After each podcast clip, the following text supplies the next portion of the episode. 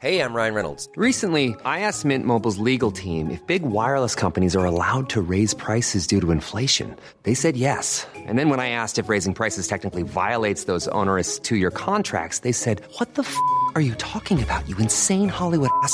So to recap, we're cutting the price of Mint Unlimited from $30 a month to just $15 a month. Give it a try at mintmobile.com slash switch. $45 upfront for three months plus taxes and fees. Promo for new customers for limited time. Unlimited more than 40 gigabytes per month. Slows. Full terms at mintmobile.com.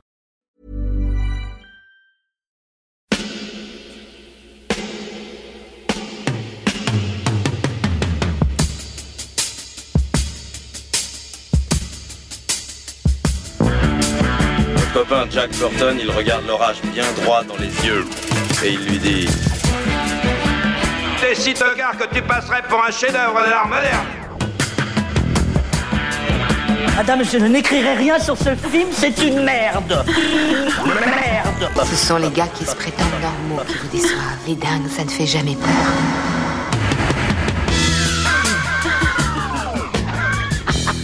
Elle nous connaît dans les coins, la frangine. Bonjour et bienvenue dans Sale Temps pour un film, l'émission qui fait la pluie et le beau temps sur le cinéma. Tous les mois, on se retrouve pour décortiquer ensemble l'actu ciné du moment.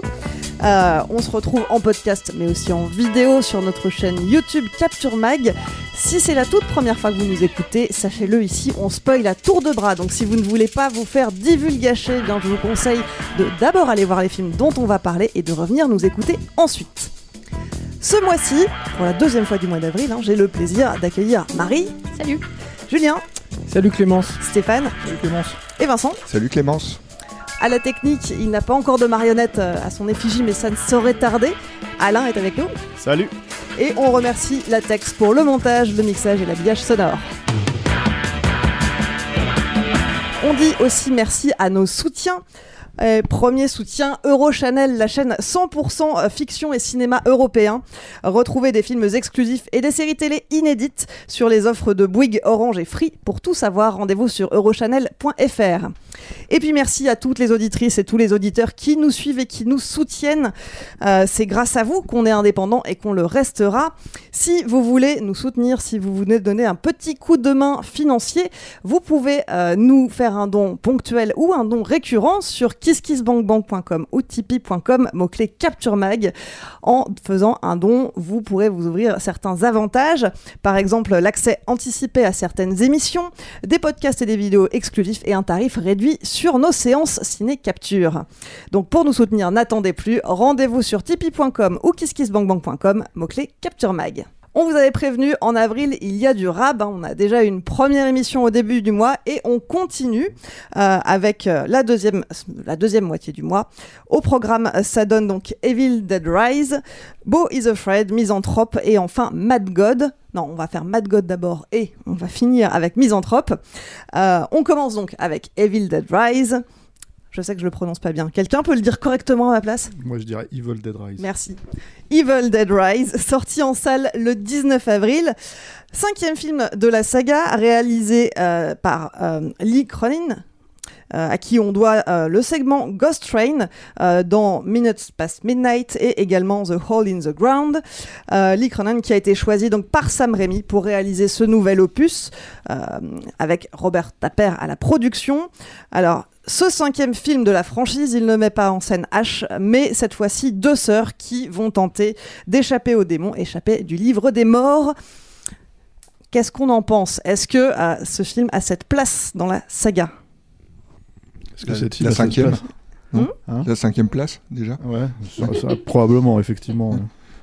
T'as t'as revu toi Evil Dead 3 Non, pas C'est ça encore. que t'aimes pas trop toi. Ouais, non, j'aime pas. Ouais. Euh, ouais, je sais pas comment est-ce qu'on pourrait commencer. En fait, le, le, le, le- il faut peut-être, moi, je vais peut-être préciser, en tout cas dans ma conception des choses, ce que ça signifie Evil Dead pour moi. On va faire un long, long podcast sur euh, sur euh, sur Sam Raimi, donc euh, voilà. Euh, mais pour moi, c'est des, des projets de mise en scène ces films, notamment surtout les deux premiers. Euh, et, euh, et du coup, euh, c'est ce qui m'avait agréablement surpris dans le remake d'Evil Dead, en fait, justement, de Fede Alvarez, c'est que ça soit aussi un projet de mise en scène, à sa manière, pas du tout un projet comme, comme le projet de Sam Raimi, mais qui, en fait, cherchait à retrouver le même degré d'intensité, on va dire, que, que ce que le premier Evil Dead avait pu créer à l'époque et surpris son monde, quoi. Là, le problème de ce film-là, c'est qu'il commence littéralement. Alors, je vais dire clairement, en fait, pour moi, c'est un film de fanboy. C'est-à-dire que c'est vraiment pensé comme ça. Euh, je pense que c'est un film qui capitalise sur le nom d'Evil Dead. C'est ça la, première problématique. Euh, effectivement, comme le dit euh, Vincent, je pense que c'est vraiment à la cinquième place. hein. c'est vraiment le, Vous attendez absolument pas un film du niveau de qualité des précédents. Enfin, en tout cas, c'est mon opinion. Et, quand on parle de projet de mise en scène, bah, on va dire que voilà, le truc, c'est qu'il y a quand même des plans clés dans Evil Dead.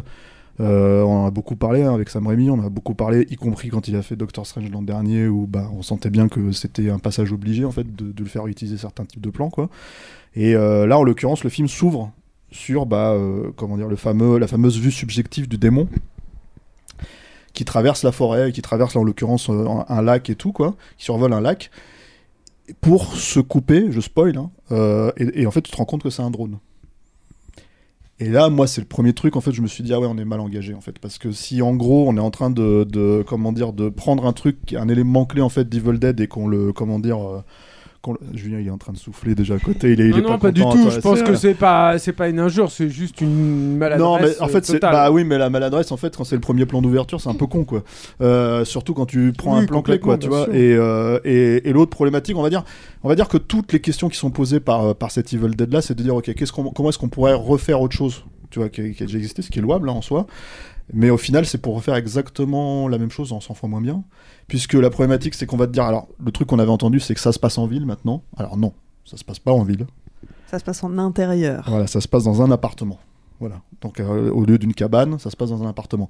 Ce qui fait que tu perds toute la forêt, tout ce terrain de jeu, puisque ça devient un couloir dans un appartement, dans un immeuble, Euh, l'ascenseur, ce genre de choses, voilà. Et pour moi, c'est pas du tout réinvesti en fait. C'est ça le, problème derrière, quoi. Euh, après, euh, quand je dis que c'est un film de fanboy, euh, mais je pense que je vais laisser mes amis en parler un peu aussi derrière et, et- compléter, puis on reviendra dessus, quoi. C'est il y a cette espèce d'idée de bon bah ça fait 40 ans que ça existe, donc en fait on te met des petits clins d'œil ici et là. Je pense effectivement que dans l'absolu le plan d'ouverture c'est un clin d'œil. Euh, et en fait, on te transforme le truc en drone, mais pour moi, c'est un clin d'œil qui est mal, euh, mal agencé, quoi. Euh, t'as, par exemple, ils vont chercher les gosses, vont chercher des pizzas. T'as les pizzas, des- ça s'appelle les pizzas Henrietta. Henrietta, donc le- le- la créature dans Evil Dead 2, quoi. Euh, et puis à la fin, ils trouvent effectivement le bouquin qui a des petites dents, comme disait Marie, on en parlait avant, avant machin, et qui c'est assez pareil, c'est dans, c'est dans, c'est dans Evil Dead 2 aussi. Il y a la scène de l'œil aussi. Oui, à la scène de l'œil, effectivement, ils refont la scène de l'œil avec le, quelqu'un qui se fait défoncer son œil, qui part et qui, va, arrive dans, la- atterrit dans la bouche de l'autre, quoi. Voilà, c'est des trucs comme ça. Et, le problème, c'est que du coup, euh, c'est le seul truc qui te rattache vraiment, entre guillemets, à, Evil Dead à la fin, si tu veux. Euh, parce que, faut être honnête, encore une fois, moi, en tout cas, c'est vraiment ma perception d'Evil Dead, c'est que euh, tout ce que. Tout, tout ce qui en fait fait partie du folklore d'Evil Dead, les Deadites, les trucs comme ça, etc., etc. Finalement, c'est assez euh, sommaire, je trouve, euh, dans euh, les deux premiers, et c'est vraiment la folie généralisée du film, de la mise en scène, l'espèce d'intensité absolue que, que, que tu peux retrouver là-dedans, qui font qu'un Evil Dead est un Evil Dead, quoi. Et euh, j'avais vraiment ce premier problème à l'époque avec le remake, hein, où je me disais, c'est quoi l'intérêt? Si c'est pas Sam Raimi qui fait Evil Dead, il n'y a pas d'intérêt pour moi. Euh, ça s'est vérifié avec euh, H versus Evil Dead, mais pas justement avec Fede Alvarez, parce que juste- il s'était posé cette question-là. Il s'est dit, ok, en fait, on sait qu'on part dans un film baroque. Je vais vraiment faire le pendant ultra réaliste, ultra gore. Voilà. Alors c'était, ça restait quand même très très, euh, voilà.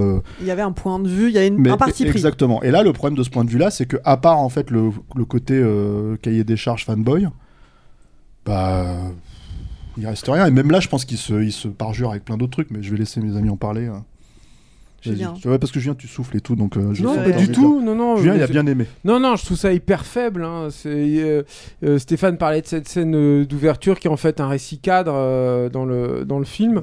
Et ça, c'est un truc où tu as l'impression que ça a été rajouté au tout dernier moment dans le, dans le, dans le film parce que je, je ne sais pour quelle raison et je ne sais même pas si ça a vraiment été rajouté. Mais c'est Ça, pas. on peut en parler. c'est- On peut en parler sur la conception même en fait de, du- de la structure du film. Mais vas-y. euh, euh, c'est absolument pas homogène, c'est, c'est- ça casse le truc et tout. C'est vrai que la grande déception, euh, je crois qu'on en avait parlé sur le troisième Sam Raimi là, du, du long podcast, mais on avait parlé des possibilités euh, qu'offrait euh, un contexte euh, urbain à l'univers de- de- du film. Avec la caméra qui passait sous les voitures, des trucs comme ça.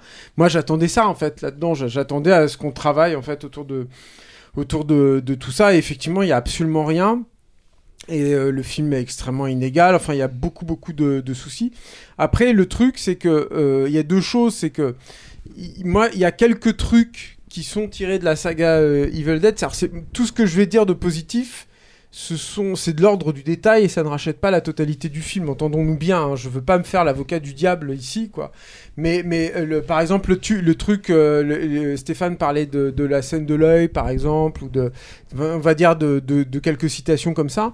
Par exemple, moi je trouve qu'il y a une scène avec le Judas qui reprend un autre poncif en fait euh, de la de la saga qui est cette caméra recouverte de sang. Je trouve que c'est plutôt pas mal, ça va, ça passe en fait.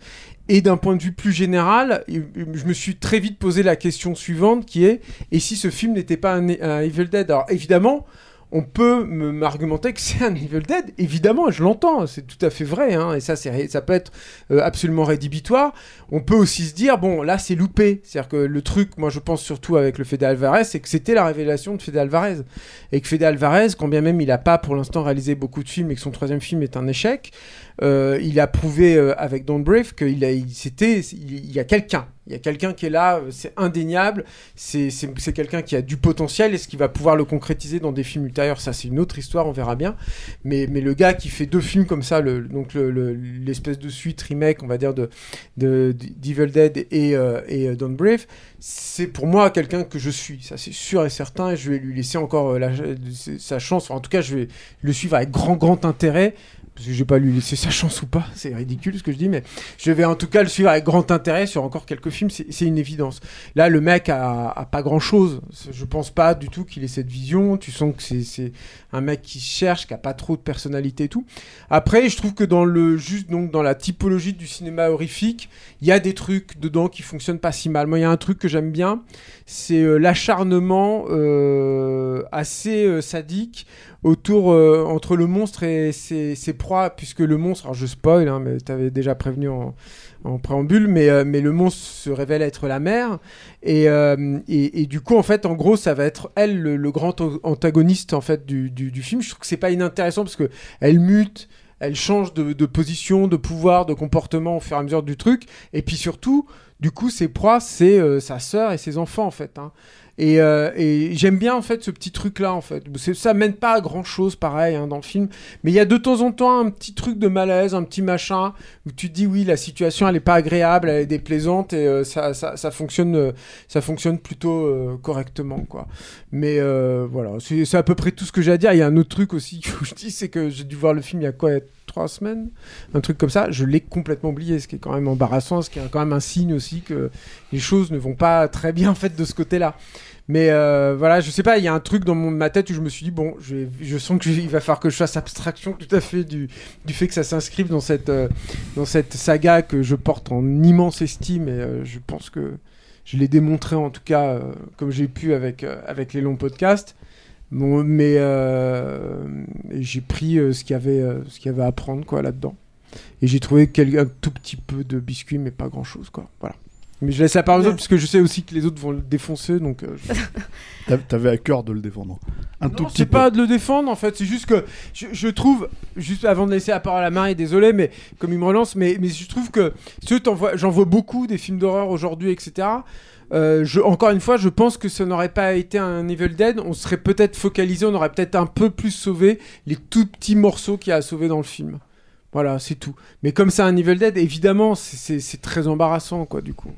Marie, toi, tu vois des choses à sauver dedans Non. Euh, non, en fait, euh, mais c'est, enfin, je suis vraiment d'accord avec ce que vous avez dit. Euh, moi, je trouve que c'est vraiment un, film, un film de fanboy en fait, et c'est presque une fanfiction Evil Dead de quelqu'un qui a pas exactement compris. Tout Evil Dead, mais qui fait son, son truc.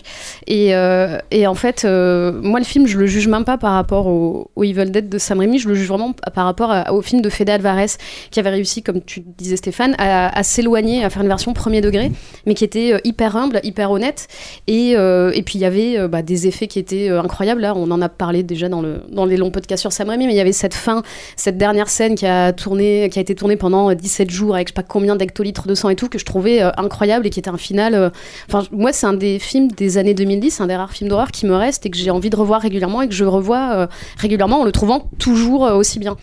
Et, euh, et là, en fait, c'est l'inverse. Je trouve que le film tombe dans tous les écueils que le film de Fede Aval- Alvarez avait réussi à éviter, donc c'est le fan service, le name dropping, comme tu disais, le truc de Henrietta, refaire la scène de l'œil, et, justement, je reviens, je, je rejoins aussi ce que tu disais, Julien, sur le fait que moi, je pense que le film va plus ou moins marcher parce que en fait c'est pas un mauvais film d'horreur par rapport à ce qui sort aujourd'hui. Donc c'est pas euh, je dis ça c'est pas du tout positif hein, mais je pense qu'il y a ce côté euh, hyper gore il y a des scènes un peu sympas euh, avec la à fromage des trucs comme ça. Et c'est vrai que tout, tout le dernier acte dans le dans le garage qui que moi j'aime pas spécialement mais c'est vrai qu'il est ultra ultra gore et je pense que les gens vont bien aimer parce qu'il y a une espèce de petite résurgence du gore euh, un peu méchant en ce moment avec des films, euh, je sais pas, genre les Terrifier ou ce genre de trucs que moi j'aime pas du tout.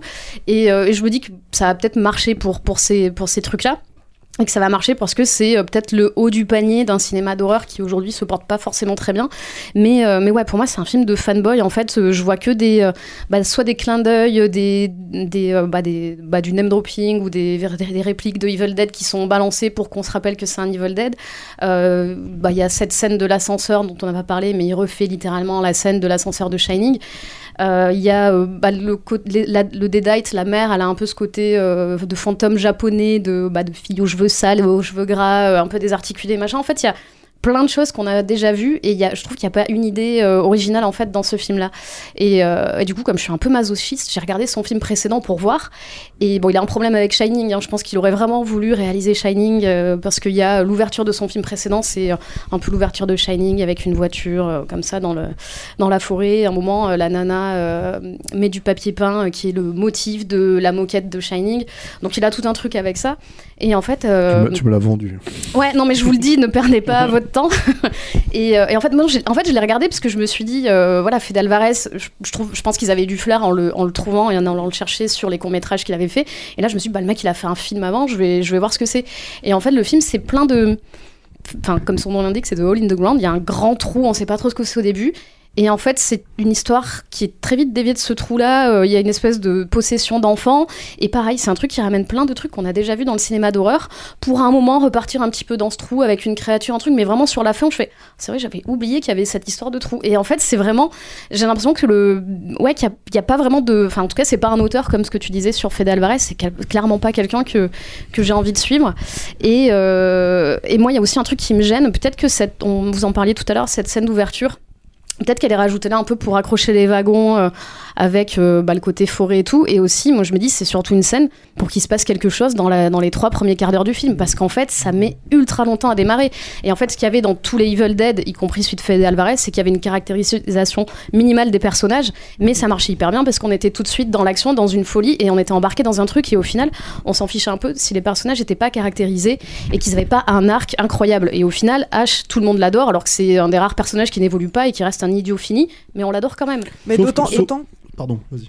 euh, d'autant que là, la- le personnage principal euh, de Beth, euh, elle est, euh, je spoil à nouveau, mais elle est censée être enceinte et à aucun moment on en fait quelque chose. Non, alors ça, il faut qu'on en parle. On, on insiste dessus lourdement, on montre complètement qu'elle fait un oublié ça, test de grossesse au début, on montre qu'elle a des crampes, on se dit ok, il y a quelque chose qui va se passer autour de ça. J'avais complètement oublié Voilà. ce truc. Non, mais en fait, C'est si, parce que si. ça devient une mère de Si, substitution. il y a un euh, arc. Voilà, voilà, il y a Non, cet c'est arc un arc de merde, incroyable, c'est- nul à c'est comme, chier. euh, Où, ah, en fait, il faut m'expliquer à quel moment un personnage qui vient de se découvrir enceinte, le fait de tuer sa propre sœur qui est possédée et ses neveux et nièces lui donne envie de devenir mère, genre quand, à l'instant où elle sort du truc avec la gamine de 5 ans. Aussi, c'est pareil, faut arrêter de donner des répliques d'adultes à des enfants de 5 ans qui va dire Tu feras une super maman, tante Bess. Non, non, tu ne feras pas une super maman. Tu viens de trucider toute ta famille. Tu es, là, t'es parti pour des années de psy. T'es pas du tout parti pour être une maman, en fait. Et j'en ai marre de ces arcs nuls.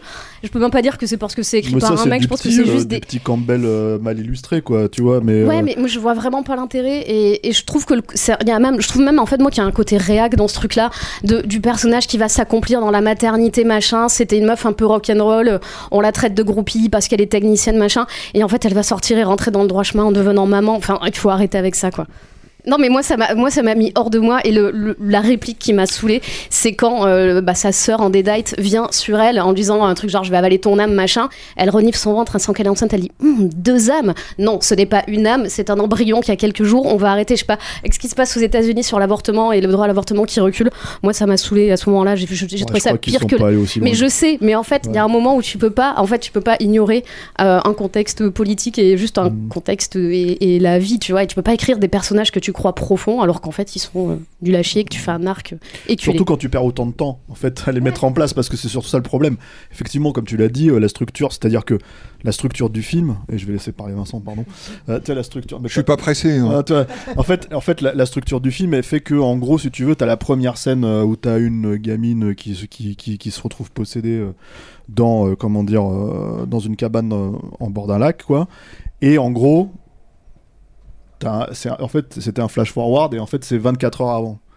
Et les mecs, ils connectent ça dans le parking à la fin parce qu'en fait, c'est la nana qui habite dans, dans le. Dans, c'est- une retech, j'en suis sûr et Non, certain, mais c'est possible, mais, évident, mais en tout cas, mais en- pété, mais en tout cas, le problème en fait dans tout ça, c'est que pour moi, en fait, on est on- quand tu prends, quand tu perds autant de temps en fait à mettre en place des personnages, que c'est effectivement une écriture à, la truelle en fait assez dégueulasse et tout, et que et que t'as pas le niveau pour faire quelque chose de, de touchant émotionnellement ou trucs comme ça. Ce qui est encore une fois hein, le cas en fait avec le Evil Dead de Fede Alvarez c'est que ça marche en fait de ce point de vue là quoi. Il y a une scène d'ouverture que moi je trouve pas terrible hein, dans le Fede Alvarez aussi euh, avec une euh, avec une espèce de, procession euh, non pas de procession de, une sorcière en fait qui, se fait qui se fait exorciser ou je sais pas quoi. Et bon la scène elle est pas tu vois t'en as pas besoin non plus.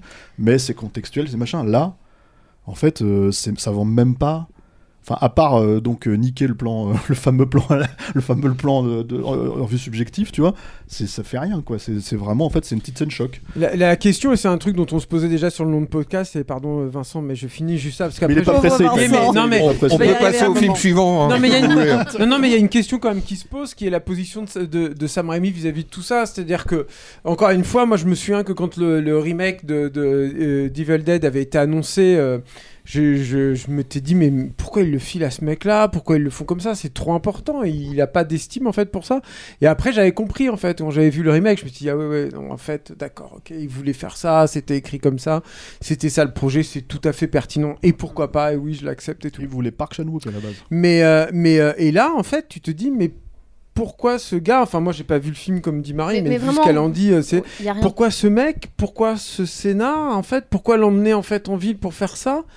Et tu te dis, mais c'est quand même, quand bien même il y a un gros studio qui finance derrière et tout, c'est quand même Robert Tappert, c'est quand même Sam Raimi. Ils ont quand même un peu de pouvoir, les, ces mecs-là, sur la, la, la, la, la saga. Ah, c'est à eux, hein.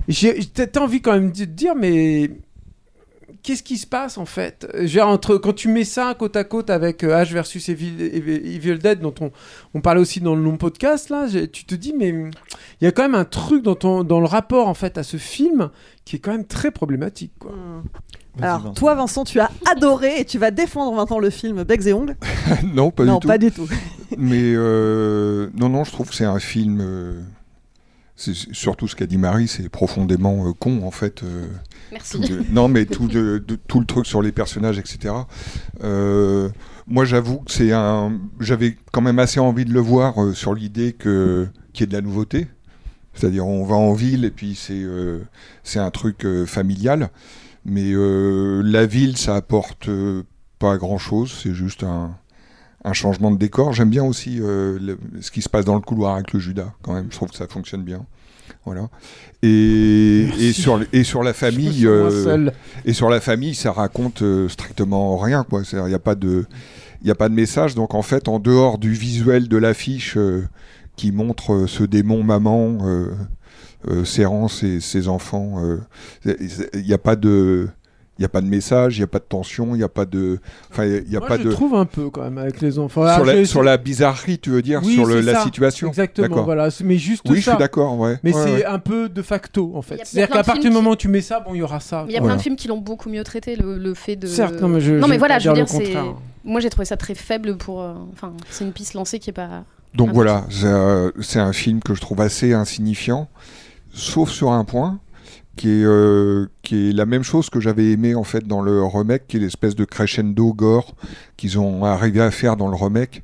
C'est-à-dire, euh, c'est pas le, le crescendo gore est vraiment euh, réfléchi, je trouve, dans le dans le Alvarez, et c'est pas c'est pas évident à faire de doser les effets gore de manière à ce que ça soit très progressif jusqu'à une apothéose.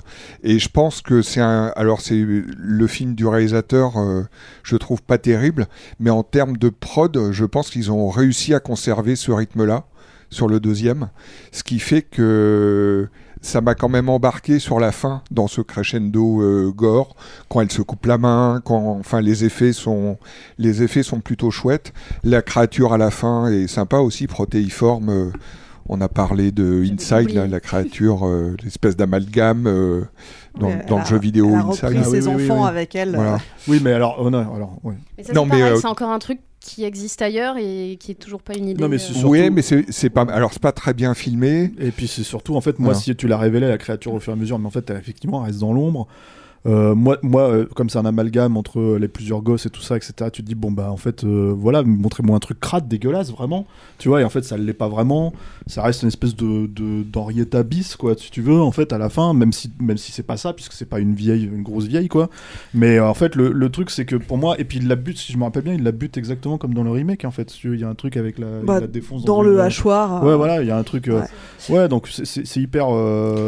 Non, et mais- tout, ça, pour, tout ça pour utiliser la tronçonneuse, parce qu'en fait, la, tr- la tronçonneuse, elle arrivait mais n'importe comment dans le récit. Enfin, tu vois, elle est balancée là parce qu'ils se sont dit merde, on n'est pas dans une cabane, alors comment on va faire Ah et ouais, tout, ouais, bien tu sûr, vois. ouais. Donc euh, voilà, a- on n'a pas besoin d'une tronçonneuse dans un appart, tu vois, donc comment on fait quoi Mais de toute façon, c'est tout, tout, tout, tout le problème de, de, de- pour moi, de, parce que on dit c'est un film de fanboy, mais c'est pas un film de fanboy comme, euh, comment dire. euh, je sais pas moi, en fait, euh, tiens, je vais te citer ça, je vais te citer ça, je vais te citer ça, et puis en fait, si tu veux, on les intègre pas à défaut de le faire harmonieusement, en fait, on te les intègre euh, sans contredire la, licence, on va dire la franchise originale. Là, le problème, c'est que si je pousse un petit peu, si je vais un peu plus loin, en fait, euh, si je veux vraiment jouer débile mental, je fais ok. Donc en fait, le, le mal, il arrive par quoi exactement En fait, dans le film, il arrive par le drone, il arrive par la pizza Henrietta, il arrive par quoi? Parce que moi, je la connais la franchise. Donc expliquez-moi. Expliquez-moi, c'est quoi le Ah, le bouquin, d'accord. Mais en fait, tu vois, c'est à un moment donné, c'est de la de contradiction en fait. Hein Le vinyle. le vinyle, ouais, il y a le vinyle, c'est vrai. Mais il y a, il y a ça, il y a aussi, tu vois, en fait, quand le mec cite Shining, moi je veux bien, mais en fait, effectivement, le film il aurait gagné. Alors, moi je pense qu'il aurait gagné, euh, il, aurait- serait pas sorti en salle hein, si, euh, si, euh, si c'était pas un Evil Dead en, vrai, tu vois. Mais en fait, il aurait gagné à ne pas être un Evil Dead parce qu'en fait, le mec il cite Shining. Mais cite aussi ce que tu veux, l'exorciste, et puis mais, bah, vas-y, mets tout ce que tu veux, mais, ton, mais sauf qu'à la fin, tu t'es censé faire Evil Dead justement, donc c'est ça que je comprends pas. Et moi, je pense que je reviens sur ce que je comprends pas en fait dans ce projet, c'est l'autre c'était un remake, donc au moins c'est clair.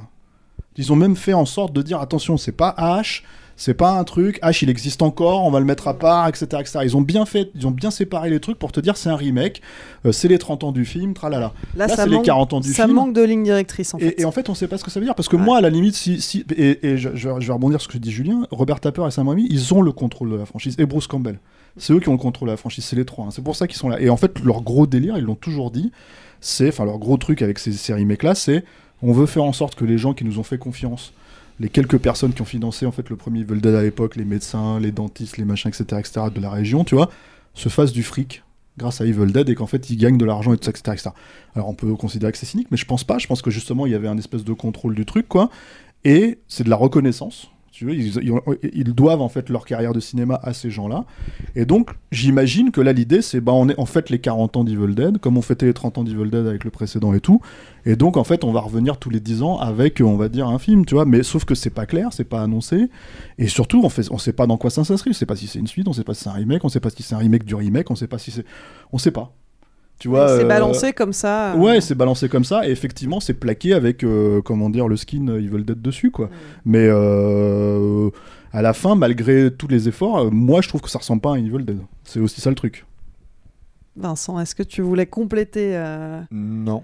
Moi, je voudrais. Ah ouais. Moi, je Mais il n'y a même pas de jeu de mots, c'est dire à quel point il a pas été Moi, je inspiré. voudrais quoi. rebondir quand même parce que tu parles de ce crescendo euh, dans le gore que je trouve effectivement assez bien fait. Mais il y a un truc qui m'a vraiment posé problème, c'est que justement, euh, juste après cette scène de l'ascenseur, que j'ai bien aimé en plus, je trouvais ça plutôt réussi, l'effet justement à la Shining, moi ça m'a pas choqué, je trouvais ça intéressant. parce que enfin on voit plus de sang et voilà.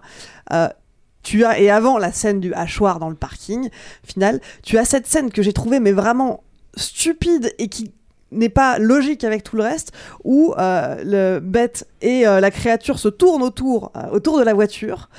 Et tu te dis, mais attends, la créature, elle sent tout. Elle sent, elle voit à travers la porte. Elle a une, elle a une, hypersensibilité pour aller choper ses proies. Et là, la meuf est juste de l'autre côté de la voiture et elle s'en rend pas compte. Et ça m'a complètement sorti, euh, sorti du truc. Bah, ça va parce que t'es sorti vraiment à la fin du film. hein. Moi, je suis sorti au début. hein. Non mais. Moi, c'est le plan d'ouverture, il m'a sorti du film. Donc, à ce moment-là, euh, je, je prends juste cette partie-là, si tu veux, et j'ai trouvé ça dommage parce que ça faisait retomber quelque chose, ça m'a complètement sorti de ça. Là où, juste après, la scène était plutôt sympa. Mais je sais pas s'il y a que moi que ça. Non, non, c'est absolument grotesque J'avais ce lâché l'affaire moment-là. déjà aussi avant. Hmm. Mais j'ai vu le film à côté de Stéphane, alors ça aide pas. Bah ouais, mais moi j'étais en train de râler intérieurement, mais en fait, apparemment, mon Je corps faire le, le- ouais, prenait le, le- le relais, quoi. Non, Bon. non, c'est- Eh ben, on va arrêter le massacre ici. hein. Bon, si vous voulez quand même vous faire un avis, Evil Dead Rise est disponible au cinéma. Euh, il sort euh, ce 19 avril. Autre film, autre genre d'horreur. Euh, le film suivant, c'est Beau is Afraid, qui est sorti en salle le 26 avril, euh, réalisé par Ari Aster. Euh, Ari Aster qu'on a découvert avec Hérédité et puis surtout avec Midsommar. Alors, euh, comme le titre du film le laisse entendre, hein, on y découvre Beau Wasserman, un homme assez anxieux, pour pas dire complètement flippé. Beau doit traverser tout le pays pour rendre visite à sa mère, mais rien ne se passe comme prévu. Alors, j'en dis pas plus. Le film développe ça de manière très très longue. Il dure plus de 3 heures. Hein 3 heures. 3 heures. Il dure 3 heures. Euh, Julien et Steph, vous, les- vous êtes les deux seuls euh, ici à l'avoir vu. Enfin, moi aussi, je l'ai vu. Et euh, vous en êtes sortis euh, assez mi-figue, mi-raisin, comme dirait, comme dirait Yannick. Ouais, alors plus raisin que figue, je pense quand même. Hein, je sais pas. Euh, alors moi, je vais déjà, je vais, je, je vais déjà annoncer la couleur. Je n'ai pas vu. euh, je voulais rattraper Midsommar, mais euh, avant de faire le, podcast, et puis finalement, je, je sais pas, il y avait Raging Bull qui passait au cinéma, donc je suis allé voir Raging Bull à la place. Euh, voilà. Donc j'ai pas rattrapé Midsommar. Et euh, par contre, moi, j'aime bien. euh, j'aime pas beaucoup, mais j'aime bien Hérédité. Je trouve que c'est un film qui est vraiment très intéressant et qui, euh, comment dire. euh, dévoile un type vraiment torturé. Et, euh, c'est ça qui, je pense, vend le, vendait vraiment le, comment dire, le, le film. Et l'aspect, l'aspect vraiment noir, sombre et, euh, et, euh, même dérangeant, malsain, en fait, euh, du film. Plus que l'aspect fantastique et tout ça, etc. Et donc, Midsommar, je peux pas me prononcer. Celui-là, c'est une comédie. hein. Enfin, c'est une comédie. si, c'est une comédie quand même. C'est, enfin, c'est, c'est, moi, c'est comme ça que je le classerais. Il y a des touches d'humour. Ouais, Il y a plus que des touches d'humour, et c'est c'est un peu toute la. les deux premières heures, on va dire, parce qu'effectivement, c'est un film qui dure trois heures. Ça joue sur le grotesque. Ça, en fait, c'est, c'est, enfin, moi, je trouve que c'est hyper difficile de parler de ce film. Déjà, c'est hyper difficile parce que nos deux amis ici n'ont pas vu le film et je pense qu'ils n'ont pas trop trop envie de se faire spoiler. En même temps, je pense que dans l'absolu, c'est plutôt. Vas-y. hein. Non, mais dans, dans l'absolu, je trouve que c'est plutôt pas mal pour le coup sur un film comme ça. Alors, je sais qu'on a l'habitude de parler de spoil et on va probablement spoiler un peu, mais en fait, c'est plutôt pas mal de pas trop savoir ce que tu vas voir. Faut juste savoir que ça dure 3 heures. Faut juste savoir qu'il n'y a pas de raison que ça dure 3 heures, à mon sens. hein. Voilà, c'est le premier fond du problème. Et le deuxième fond du problème, c'est que une fois que tu comprends la mécanique du film, parce qu'il y en a quand même une, hein, contrairement à ce qu'on veut bien te faire croire, euh, bah, le film perd énormément de son intérêt justement dans, sa construction. C'est-à-dire que, en gros, c'est un univers mental le film. Euh, tu te retrouves en fait dans euh, le, le film s'ouvre sur une séance de psy et en gros, c'est comment dire, est-ce qu'on peut dire que c'est l'archétype comment dire, euh, euh, du euh, mâle juif complexé à la Woody Allen, si tu veux, qu'on a pu voir pendant des années, des années au cinéma et tout, qui se retrouve en fait, qui a des problèmes avec sa mère, qui doit aller la voir. En l'occurrence, c'est vraiment le début du périple. hein. Qui est dans la culpabilité qui en est dans la permanence. culpabilité en permanence. En fait, elle-même le culpabilise vraiment. voilà, c'est pers- un personnage qu'on entend surtout au téléphone au début et tout.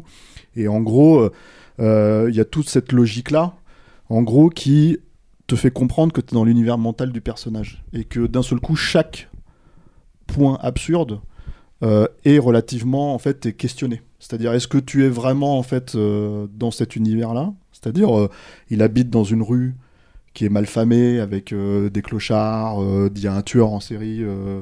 Euh, c'est quoi le Il y a des agressions. il y a- y a un tueur en série qui est à poil ou je sais pas quoi, il y a un espèce Ah oui. de truc assez absurde a comme ça au début tout et nu, tout, voilà, effectivement. euh, qui est, qui un, une espèce de vieux comme ça qui, qui plante les gars alors qu'en fait ils, ils se baladent les couilles à l'air et tout quoi.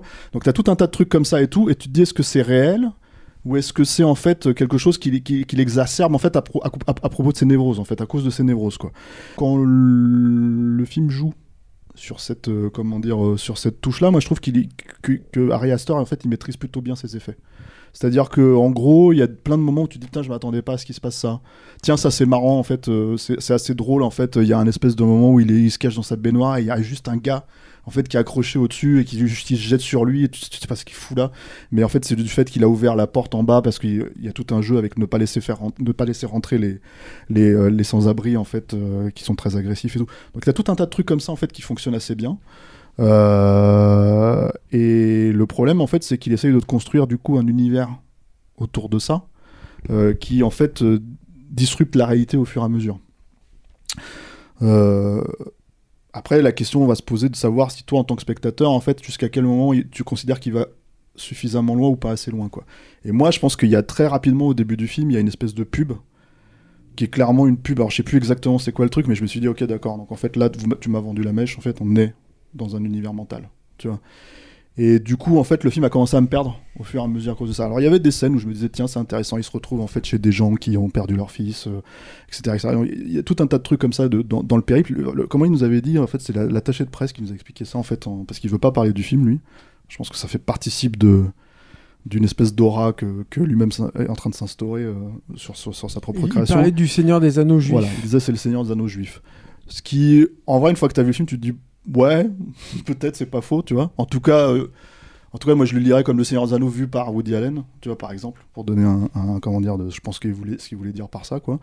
Euh, mais après, euh, c'est surtout que tout ce qui pouvait fonctionner au fur et à mesure comme quelque chose de comment dire de construit en fait si tu veux, de manière en tant qu'univers mental de surprenant finit par devenir extrêmement à mon sens hein, conventionnel au fur et à mesure on avance et extrêmement nombriliste. Voilà. Donc euh, à la fin c'est mon, mon problème principal c'est que je pense que c'est un film qui aurait pu durer 1h40 sans trop de problèmes en fait ramasser tout ça et euh, bon je pense que la plupart des gens c'est ce qu'ils vont reprocher au film hein, c'est sa longueur quoi. Euh, mais surtout pas parce qu'en fait c'est pas un projet intéressant mais c'est surtout parce que moi j'avais pas envie de voir un film sur le nombril de, de Aster tout bêtement en fait j'avais envie qu'on me raconte aussi une histoire à côté de ça et je pense que c'est un peu perdu ça C'est long parce qu'il y a beaucoup de scènes dans des univers différents où les scènes elles-mêmes sont très longues. Bah, c'est un périple. Donc en fait, au début, il est en ville. Après, il se retrouve en fait en forêt. Euh, Enfin, il va, il va voir des gens en banlieue. Ensuite, il se retrouve en forêt. Et ensuite, il, il arrive en fait euh, dans la maison de sa mère.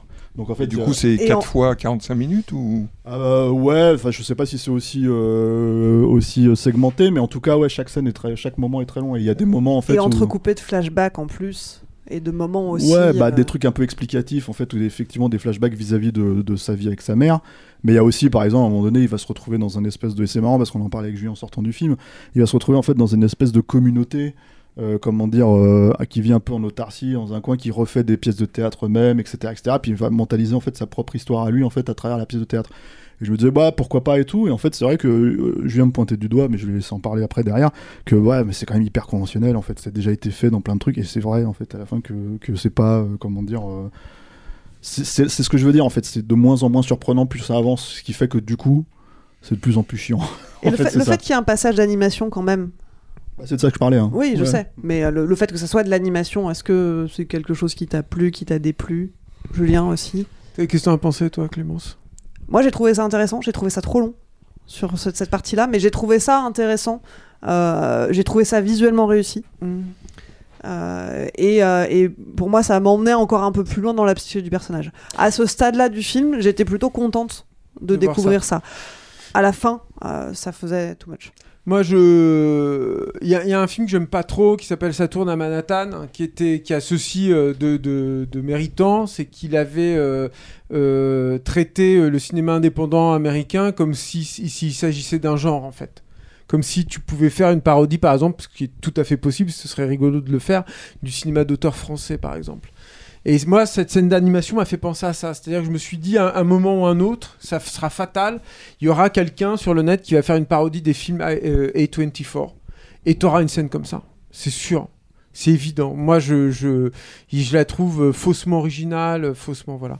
Alors après, moi, mon, ma, ma posture, en fait, c'est bien parce qu'on n'en a pas beaucoup parlé avec Stéphane un petit peu en sortant, et je me rends compte que mon, mon avis, enfin, mes, les, problèmes que j'ai avec le film sont un peu différents des siens. Euh, alors, moi, je resitue aussi Ari Aster par, par, par rapport à souffle. moi. C'est pour ça qu'il souffle. Non, j'ai pas soufflé. Euh, donc Ari peu. Aster, moi j'a- j'ai- j'aime beaucoup Hérédité. Et alors ce qui était marrant, c'est que j'avais, euh, j'étais allé l'interviewer à Londres et euh, j'avais 10 minutes. En fait, ils avaient eu du retard dans les interviews. J'avais finalement eu que 5 minutes. Et quand on a 5 minutes d'interview avec un talent comme ça, il faut qu'on ramène un sujet quand même. Et du coup, j'étais allé directement au but. J'ai pas le choix en fait quand t'as 5 minutes avec un talent. Et euh, je lui avais posé une question. J'avais pas, il y avait pas sans embâche en fait, sans, sans petite question introductive euh, douce et tout. Et Ari Aster s'était mis à bégayer très fortement. Et euh, l'interview avait été bousillée en fait. Et, euh, d'un côté j'étais vénère parce que j'avais pas vu mon sujet, et de l'autre côté je m'étais dit mais voilà c'est ça ce mec, c'est qu'il va tellement mal il a besoin de faire des films.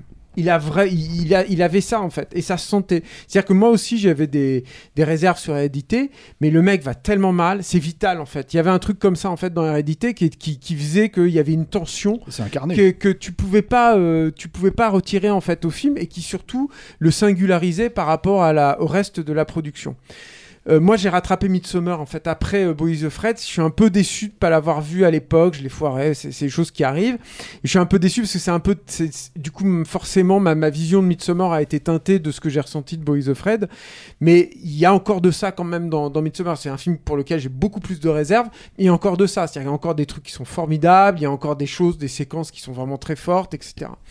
Euh, pour moi, Boys of Fred, c'est la mort du mec. Alors, peut-être qu'il va revenir, hein, je vais pas être aussi péremptoire que ça, mais c'était assez marrant cette projo de presse. Il faut qu'on qu'on raconte le contexte déjà, parce qu'il y a eu une seule projo de presse, où du coup, il y avait toute la presse euh, parisienne, en fait, qui était là, qui attendait avec une grande fébrilité, je pense, le film. C'est comme ça, en tout cas, que moi, je l'ai perçu. Et donc, avec cet attaché attaché de presse qui est venu, en fait, en euh, présenter le film, et en, le présentant avec un mot de Harry Aster à destination, en fait, du public, et qui leur a dit, d'une part, qu'il y avait euh, que son, ce film était donc son Seigneur des Anneaux juif, euh, et d'autre part que s'ils sentaient qu'ils avaient envie de rire en voyant le film, il fallait qu'ils rigolent parce que c'était une comédie. C'est marrant parce que ça m'a. D'une part, je me suis dit qu'ils se servent déjà d'une attachée de presse pour se faire son propre message et tout. Déjà, il y a un truc dans le positionnement du mec par rapport à ce groupe en fait de journalistes que je trouve un peu, un peu particulier, qu'on peut interroger. Bon, je vais pas aller au-delà de ça, mais d'autre part, je me suis dit qu'il ait eu besoin en fait de signaler ce truc sur l'humour. Pour moi, ça, c'est un problème en fait vis-à-vis de son film et vis-à-vis de, de ce qu'il pense de là-dessus. Pourquoi je m'attarde un peu là-dessus, c'est que pour moi, Boys of Fred, c'est un film qui est déjà où le cinéaste est déjà victime de la perception que la presse a de lui. C'est-à-dire que je pense que le succès peut détruire des, des carrières artistiques. On l'a vu plein de fois en fait, c'est le succès public, j'entends. Mais je pense que de la même façon, le succès critique peut aussi tout aussi bien détruire un auteur. C'est fragile un auteur. Harry Astor, je pense que c'est un mec qui est fragile. C'est-à-dire que la, la, la fragilité euh, sur laquelle tenait euh, Hérédité et Midsommar, c'est aussi ce qui fait la beauté en fait de ces films. Et encore une fois, j'ai des réserves sur Midsommar, mais les moments où le film est réussi, ils sont très réussis, ils sont très puissants, et j'ai peu vu ça en fait. Là, pour moi, le mec, il s'est vraiment perdu. Alors pas totalement. C'est-à-dire qu'il y a un autre truc, et c'est là où je suis pas tout à fait d'accord, je pense, avec Stéphane, c'est que il y a, Donc y a- y soufflait. Un début de film, il y a un début de film en fait qui est très contenu. euh, très euh, resserré en fait dans sa structure narrative, dans sa topographie, dans sa scénographie, qui est donc euh, beau dans son appartement et en relation avec la rue, avec l'extérieur. Et donc, est-ce qu'il doit y aller Comment ça se passe, etc. Et donc, il y a un truc que moi là et j'aime beaucoup moi hein, cette section là, où en gros c'est qu'est-ce qui pourrait aller de pire en pire et ça va de pire en pire. Et donc il y a un enchaînement en fait de situations et tout. Moi, ça, je l'achète, mais alors complètement, ça va très bien. Et après, le film prend un autre détour. Il n'arrive pas à tenir en fait ce truc-là. Et il part ailleurs, et il recommence.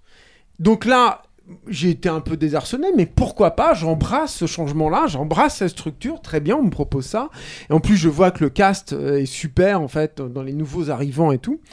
Et là, petit à petit, ça, a commencé à se déliter et ça n'a fait que ça. Moi, mon problème avec le rythme et le problème avec le film, c'est pas que Arister se tourne autour de son nombril parce que je pense que c'est ce qu'il faisait en fait avec Midsommar et je pense que c'est ce qu'il faisait aussi avec euh, avec euh, avec euh, Hérédité. C'est pas du tout mon problème. Mon problème, c'est pourquoi c'est long. Et c'est long, je pense, parce que le mec se regarde filmer. Ce n'est pas la même chose. Et il se regarde raconter ses trucs. Et du coup, quand il se regarde raconter les trucs, eh ben, il est tellement fier de ce qu'il est en train de nous raconter qu'il les raconte une fois, deux fois, trois fois. C'est-à-dire que dans la fin, je ne vais pas spoiler encore une fois pour les gens, et je pense que je n'en ai pas besoin, mais tu as une scène très dialoguée, avec beaucoup de dialogue, qui t'explique une chose. Et tu as une autre scène ensuite, très dialoguée, euh, très longue aussi, qui va t'expliquer exactement la même chose. Et c'est très bizarre parce que c'est aussi, moi c'est un truc que j'aime bien dans Midsommar par exemple, c'est que je trouve qu'il a une certaine efficacité euh, dans la présentation par exemple des relations au groupe. de- du personnage, voilà. Et, et là, il le perd complètement. C'est un film qui surligne en permanence ce qu'il est en train d'écrire. À cela s'ajoute effectivement, comme on a commencé à le dire avec le film d'animation, cette problématique de l'originalité, qui est pour moi une fausse originalité. C'est de l'originalité à A24, que j'aime beaucoup, moi. Je vais pas tomber dans le A24 bashing facile. Ils font plein de trucs super. Je suis très content que cette société existe. existe. Par contre, je pense qu'ils ont une, une typologie de film, ils ont un style, ils ont un machin, et que des fois, bah, ça se répète. Et, au bout d'un moment, dans Boys of Fred, je n'étais plus surpris. Et je n'étais plus surpris parce qu'il y avait plus de cadre aussi, je pense que c'était ça, mais que quand bien même il peut y avoir euh, le surgissement d'un monstre tout à fait atypique, bon bah je le vois, mais finalement qu'est-ce qu'il en fait? Qu'est-ce puis ça me raconte encore un truc que j'ai compris il y a deux heures quoi. Donc je- j'en ai j'en ai vraiment j'en ai vraiment ras le bol. Je voilà et, euh, et, et dernier truc aussi pour moi c'est aussi l'autre rupture par rapport à Midsommar, c'est euh, la problématique de Joachim Phoenix. Joachim Phoenix c'est un acteur que j'ai longtemps beaucoup aimé moi vraiment. J'ai une rupture avec Joker, hein, bon, on s'est pris des trucs d'étanche sur internet à cause de ça. Et là c'est à nouveau le cas, c'est-à-dire que il est pas mauvais hein, du tout, hein. il, s'implique et tout, ça, ne fait pas de doute, mais je le trouve finalement très monotone en fait.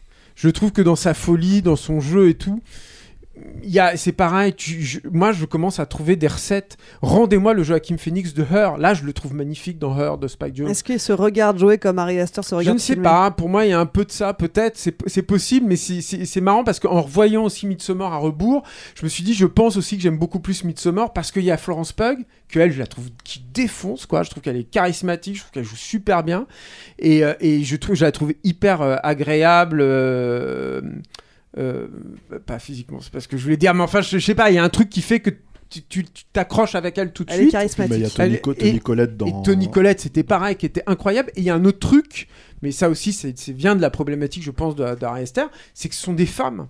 Et du coup, il y a une espèce de, Je pense que lui, en tant qu'auteur, il met un peu les trucs à distance aussi. C'est-à-dire qu'il les traite, mais différemment, un peu, avec le filtre aussi de la fiction et tout, qui là euh, disparaît.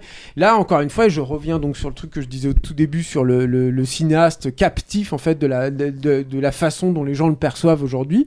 Euh, J'ai l'impression que le mec, il vient et c'est.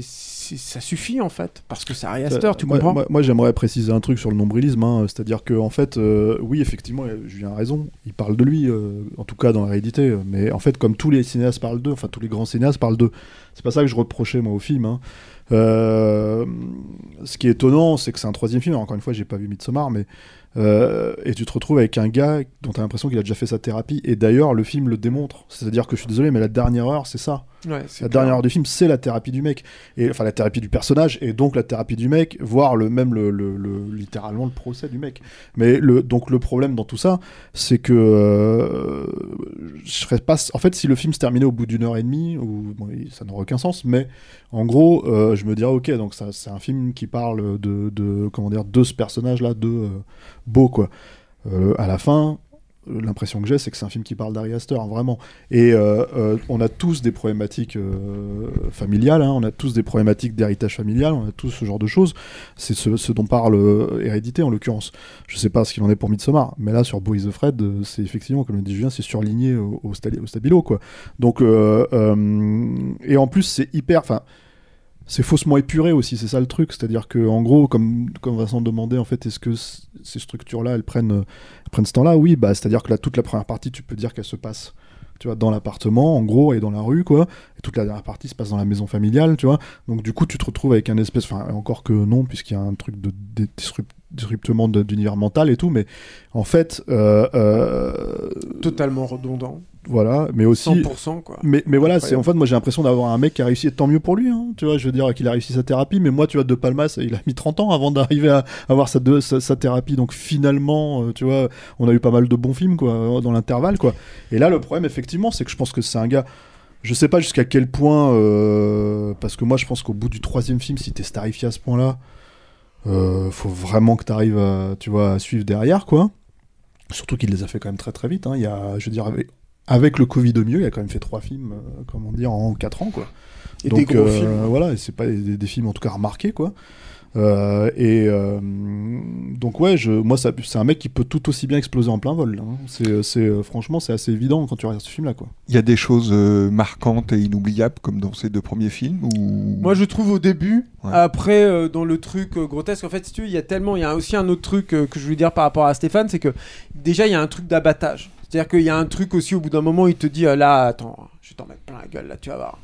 Et finalement, en fait, ça fait pas grand-chose, je trouve. C'est ça manque de finesse, mais qui vient aussi avec un autre truc. C'est-à-dire qu'il y a un, côté aussi fin de règne de, de Burton, je trouve, là-dedans. C'est-à-dire où tu as l'impression, effectivement, que le mec, il a réglé quand même, grosso modo, ses problèmes. C'est-à-dire que je pense que je l'interviewerai aujourd'hui, j'aurai 5 minutes et je dirai droit au but, il bégayerait plus. Il y a un truc comme ça, en fait, j'ai l'impression. traîné, quoi. Et, et, et, et non, c'est pas ça. C'est qu'en fait, je pense que euh, il a fait en fait sa thérapie. Elle était avec ses deux premiers films. Il y a un truc comme ça en fait. Moi là, il y a un vrai truc avec Boys of Red, c'est que euh, je l'attends avec beaucoup de circonspection. Hein, moi, son prochain film. hein. Je sais pas si- s'il reviendra en fait, le gars. hein. Alors après. Je suis pas un, un exégète, un fan euh, hardcore de, de, de Harry Astor. Hein. Je vais pas me positionner là-dedans, donc je je vais pas euh, euh, présager de ce que ces vrais fans, ces vrais exégètes diront de lui. Mais c'est vrai qu'il y a un truc où tu te dis, Hmm, il est possible que qu'il n'y ait pas vraiment de retour quoi là-dedans quoi. C'est c'est exactement, je pense que et en fait, ce, ce- tu vois avec le recul.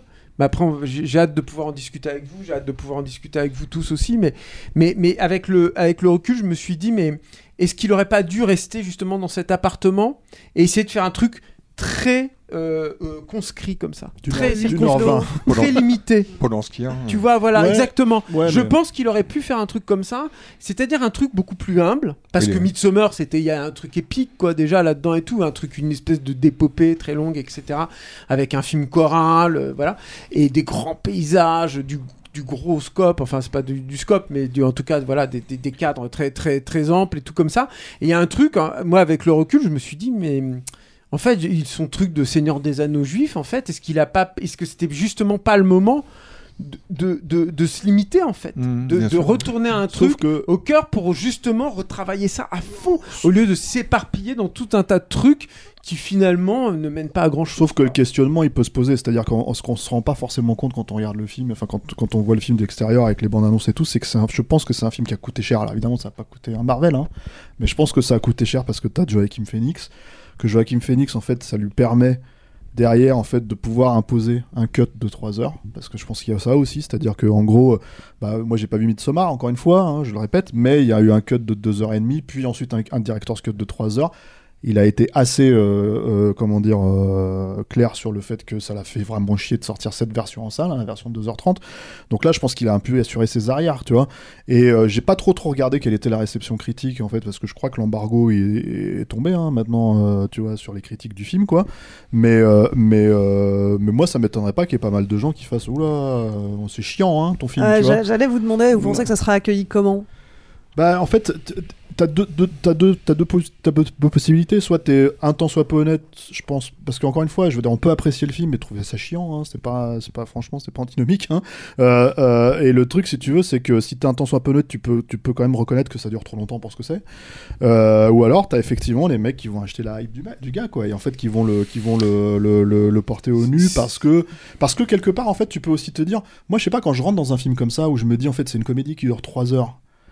Euh, sur un personnage névrosé, etc., etc., je me dis, ok, couillu, ambitieux, vas-y. Tu vois, euh, montre-moi. Et en fait, bah, bah, je trouve qu'il réussit pas son coup. Mais le truc, c'est que à la base, quand tu rentres là-dedans, tu te dis c'est couillu, c'est ambitieux. Et si tu y arrives, t'es le meilleur euh, du moment, quoi. Sauf que moi, je trouve qu'il y arrive pas. Mais après, t'as des gens qui vont se dire, ah, il y est, il y est arrivé euh, haut la main, tu vois. Oui, puis il faut euh, pas sous-estimer la résilience de la politique des auteurs. C'est-à-dire Voilà. que c'est très compliqué. Hein. Enfin, moi, ça m'est arrivé. Enfin, ça nous est tous arrivé, je pense, quoi, de, de suivre euh, euh, acharnement avec acharnement un auteur, de le défendre bec et ongle, et puis qu'il te déçoive, pardon Marie, et qu'il te déçoive sur un, puis sur, deux films. C'est la rupture, le moment de rupture est toujours très difficile. Je veux dire, même ici à Saltan, on l'a vécu. On faisait un long podcast sur Neil Blomkamp, et puis après, on se retrouve avec son film tout pété là. euh, avec les, les, les, les démons et tout. Et puis voilà, c'est c'est très compliqué en fait. Tu dis, bon, bah voilà, là.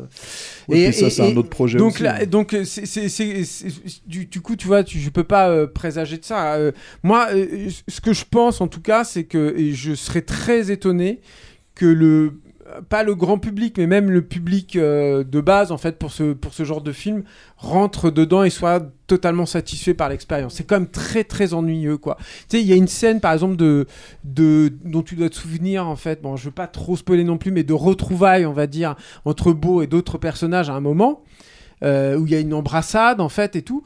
Et, vraiment, hein, quand je regardais la scène, je me disais, mais pourquoi ça dure aussi longtemps? Je ne comprenais pas. Je n'avais pas d'émotion pour euh, ce qui était en train de se dérouler devant mes yeux. Manifestement, pour moi, ça ne rapportait pas de sens non plus. Je ne comprenais pas ce qui allait être payant par la suite. Je me dis, bon, euh, peut-être, mais il n'y avait rien de payant par la suite. C'est, tu vois, c'est comme les- la fin avec la redondance, en fait. C'est des exemples précis, en fait, de trucs où tu dis, mais pourquoi Pourquoi c'est aussi long Pourquoi la séquence d'animation, elle dure des plombes comme ça? Et moi, j'en avais ras-le-bol. C'est-à-dire que le choc esthétique que tu peux avoir dans ce mélange des supports au début disparaît complètement. Mais j'étais même plus émerveillé au bout d'un moment, j'étais même plus dérouté, j'attendais que ça se passe, quoi. Voilà, et c'est m'est beaucoup, bien trop souvent, en fait, dans ce film, d'attendre que ça se passe. Reste la première heure. Ouais, je, suis- je suis d'accord avec vous sur la longueur, effectivement. Moi, pour autant, j'en suis pas ressorti aussi, euh, vous n'êtes pas fâché, mais euh, avec autant de critiques.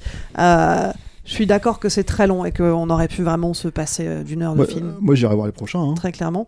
J'irai voir les prochains aussi. J'ai vu Midsommar que j'ai apprécié également.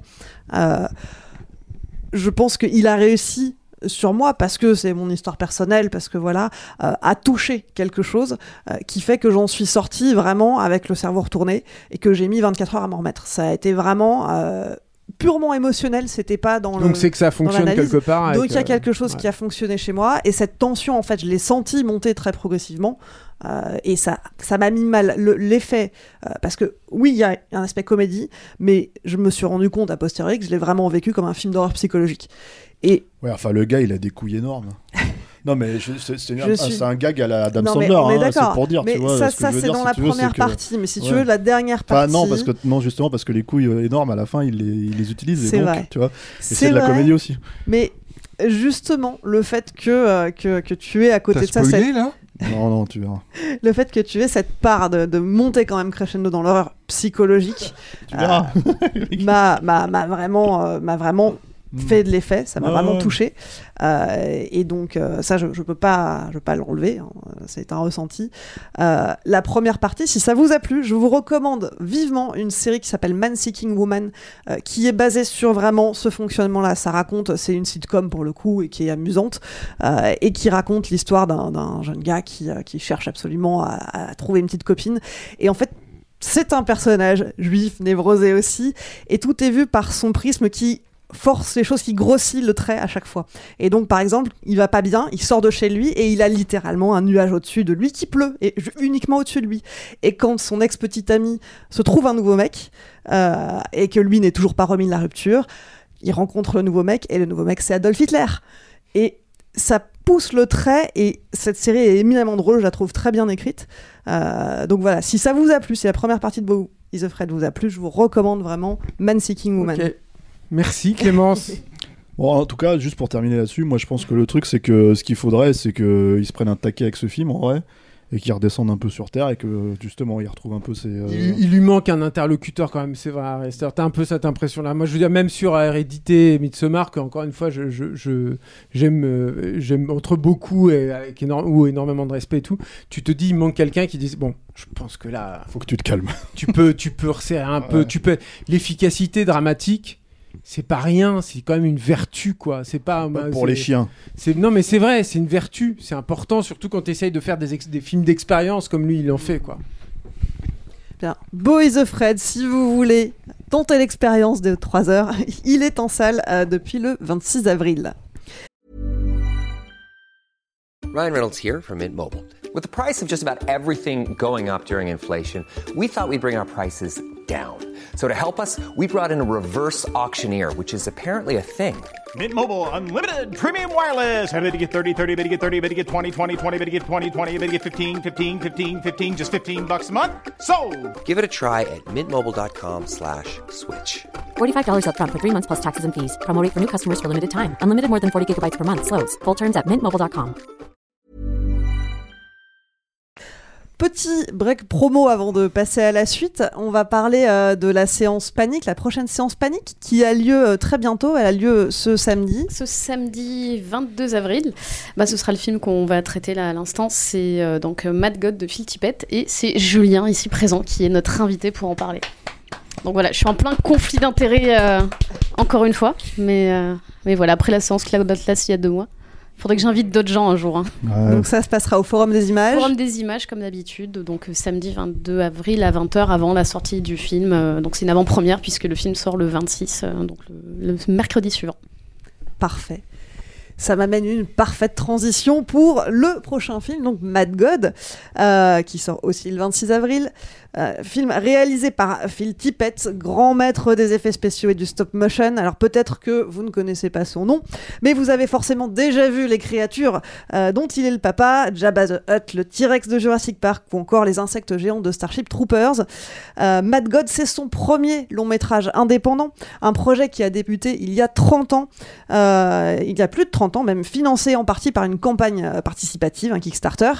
Il a été réalisé entièrement en stop motion et on y suit un personnage qui plonge dans un monde en ruine qui rencontre toute une galerie de monstres étranges. Alors, Mad God, est-ce que ça valait le coup d'attendre 30 ans? Qui commence là Allez. Allez-y, c'est vous les Bah, pas. moi, je, veux- je veux bien commencer. Euh, en fait, euh, moi, c'est un film que j'ai vu à l'étrange festival il y, a, il y a deux ans, quelque chose comme ça. Euh, je- c'est c'est une expérience, en fait. C'est une expérience à voir en salle. Euh, Il y a une volonté de pas avoir de structure narrative claire. En fait, c'est vraiment une, c'est très cliché de dire ça, mais c'est vraiment une expérience sensorielle. Non, mais c'est vrai pour le coup, euh, c'est c'est vraiment, si on peut le dire d'un film, c'est c'est au moins celui-là. Et, euh, et c'est vrai que moi, la première fois que je l'ai vu. Enfin, je me suis demandé ce que j'étais en train de voir. Puis surtout que c'était une séance où je savais qui était Phil mais je ne savais pas grand chose sur le projet parce qu'en festival, tu vois 4-5 films par jour, donc euh, tu fais pas toujours attention à ce que tu vas voir. Et vraiment, pendant, pendant les deux heures de film, je me mais, mais qu'est-ce qui se passe? Où je suis? Et en fait, c'est un film dans le, qui te plonge vraiment dans le cerveau de Phil Tippett. Je pense que c'est vraiment le. par- Parfois, tu te demandes qu'est-ce qui se passe dans la tête de certains créateurs. Et là, je pense que c'est vraiment ça, en fait. C'est un film qu'il a écrit. euh, à moitié en écriture automatique, où il notait ses rêves, ou euh, soit, le, soir en s'endormant, soit le matin en se réveillant, il notait des trucs. Euh, il, dit lui-même que, le film ne raconte rien et qu'il veut que ce soit le spectateur qui se fasse sa propre idée. Et il dit le film, c'est ce que vous, vous allez en tirer. et, en fait, c'est, un film comme ça, ça devrait pas exister aujourd'hui, ça devrait pas sortir en salle euh, en plus, parce que le film a fait la tournée des festivals et moi, je pensais pas qu'il y aurait vraiment une sortie euh, au final deux ans après. Et euh, c'est pour ça que je suis très contente qu'on le montre avec Panic Cinéma, puisque bah, je pense que c'est un film qu'il faut montrer et dont il faut parler, parce que le montrer comme ça aux gens sans les, enfin, je veux pas dire les prévenir, parce que c'est un peu une mise en garde et tout, mais sans donner d'éclairage sur le film, je pense que c'est un peu compliqué, parce que moi vraiment c'est un peu ce qui m'a manqué la première fois que je l'ai vu. Et après, moi j'ai un peu des réserves sur le film, parce que y a, je trouve ça un peu long et qu'il y a un moment où, ça me sort un peu du truc, il y a des passages en il n'y a pas que de la stop motion, il y a des passages en live qui, euh, me sortent aussi un, petit peu du film. Mais euh, en gros, toute la première partie, la première demi-heure, je trouve ça mais euh, incroyable. vraiment, je. C'est un truc où j'ai plus de notion du temps, où j'ai plus de notion de rien. Et, après, quand ça passe à d'autres séquences et d'autres scènes, me. Voilà, c'est un peu plus difficile. Mais, mais ouais, je trouve que c'est un film qui est, qui est assez fou, quoi. Et il faut le voir en salle. Enfin, je pense que c'est parce que là, je l'ai revu chez moi du coup pour pour préparer la, la séance et, c'est vrai que j'ai hâte de, plutôt de pouvoir le montrer en, salle à des gens. Ouais, c'est pas pareil en salle, euh, Mad God.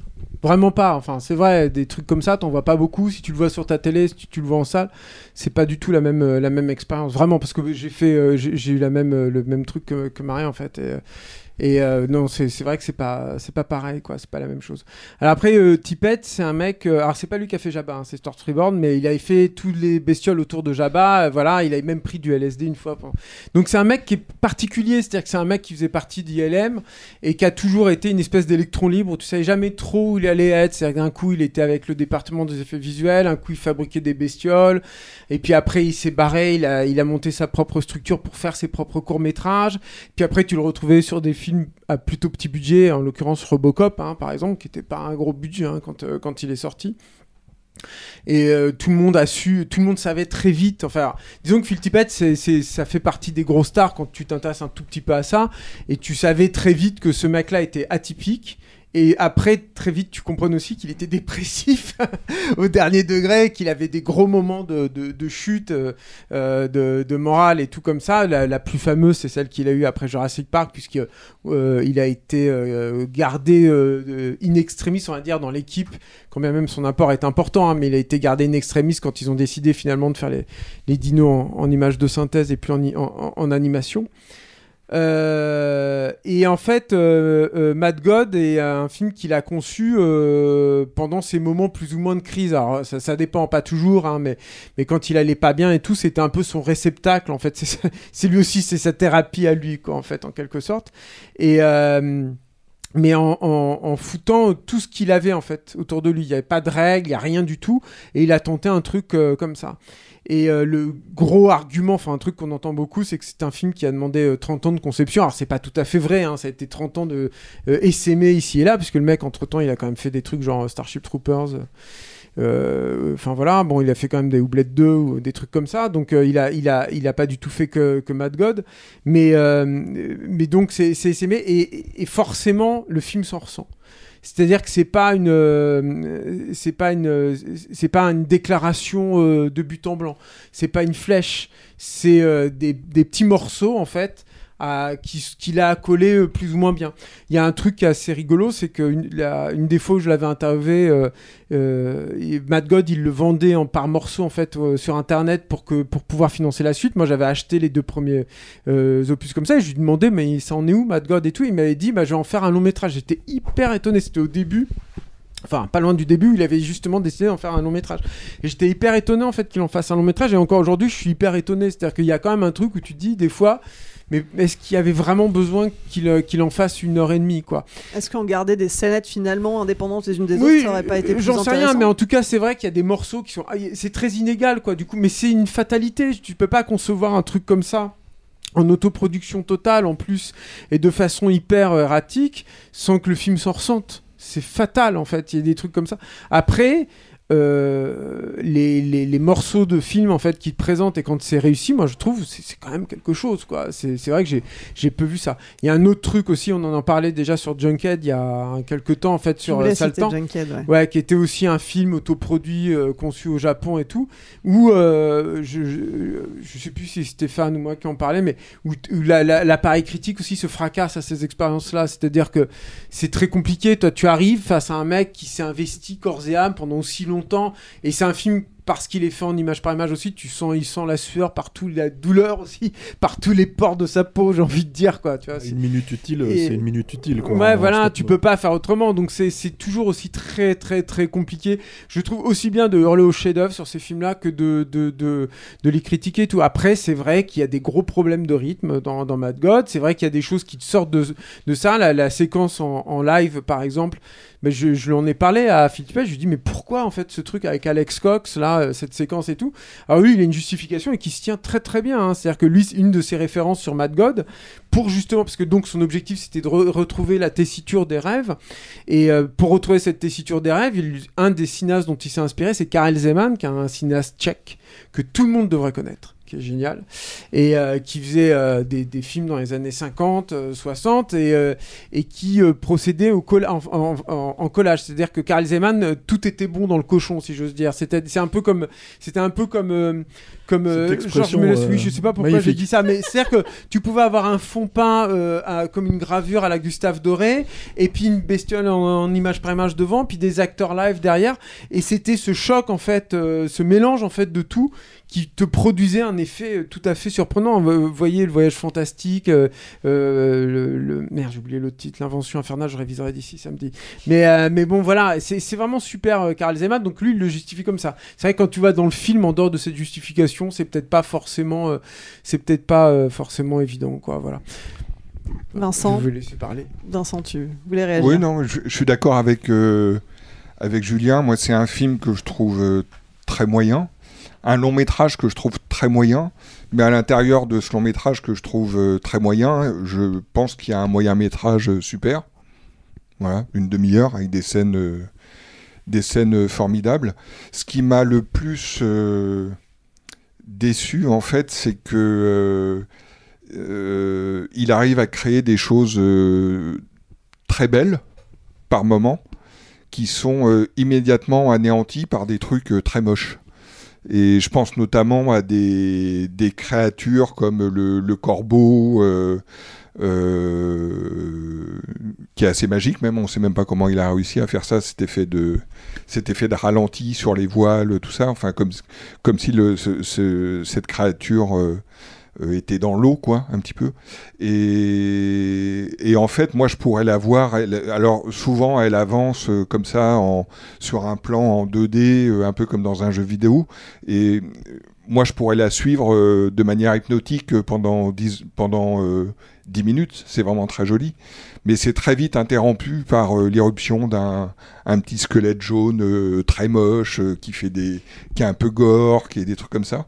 Et et moi, ça me sort le moment, je trouve, les moments, je trouve, où le film prend de la hauteur sont sans arrêt interrompus par des trucs que tu verrais dans des courts Ça métrages. systématique, toi? Moi, je pense que déjà la, pratiquement que- tout le temps, ouais. la, la question de l'annihilation, pardon, Marie, hein, mais la, la question de l'annihilation de ce qu'il est en train de poser, ça fait partie de son projet, à mon avis. hein, ça, c'est sûr et certain. Ouais. C'est qu'une histoire. Enfin, si tant est qu'il y ait une histoire, il n'y en a pas vraiment. C'est une histoire de cheminement, d'exploration, mais c'est aussi une histoire de trucs qui se bouffent, qui se rejettent, qui recréent d'autres trucs, qui machin et tout. C'est c'est c'est que ça en fait le film. Donc je pense que ça fait partie de son projet. Après, tu le- l'acceptes ou pas. Mais- le coup, quand, Quand je vois ça, j'ai vraiment l'impression d'être un peu dans un cauchemar, ou en tout cas dans Ah un ouais, rêve où rien n'est logique et il y a un truc qui passe, autre chose euh, le chasse et t'as pas de logique comme dans tes propres rêves, quoi.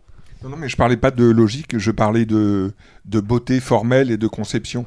C'est-à-dire euh, la- l'amour porté à la conception d'une très belle euh, créature et de la manière dont il la filme euh, de temps en temps, ou le personnage du début par exemple, sont, sont souvent contrebalancés par, euh, par des interruptions euh, gore un peu, euh, un peu rigolotes, un peu sales, un peu. euh, et c'est pas. euh, c'est vraiment pas quelque chose que, que j'apprécie, moi, en tout cas. Ouais, ça fait tellement partie de lui, je trouve. Moi, c'est pas vraiment un truc que j'ai qui m'a qui m'a dérangé. Mais bon. Stéphane.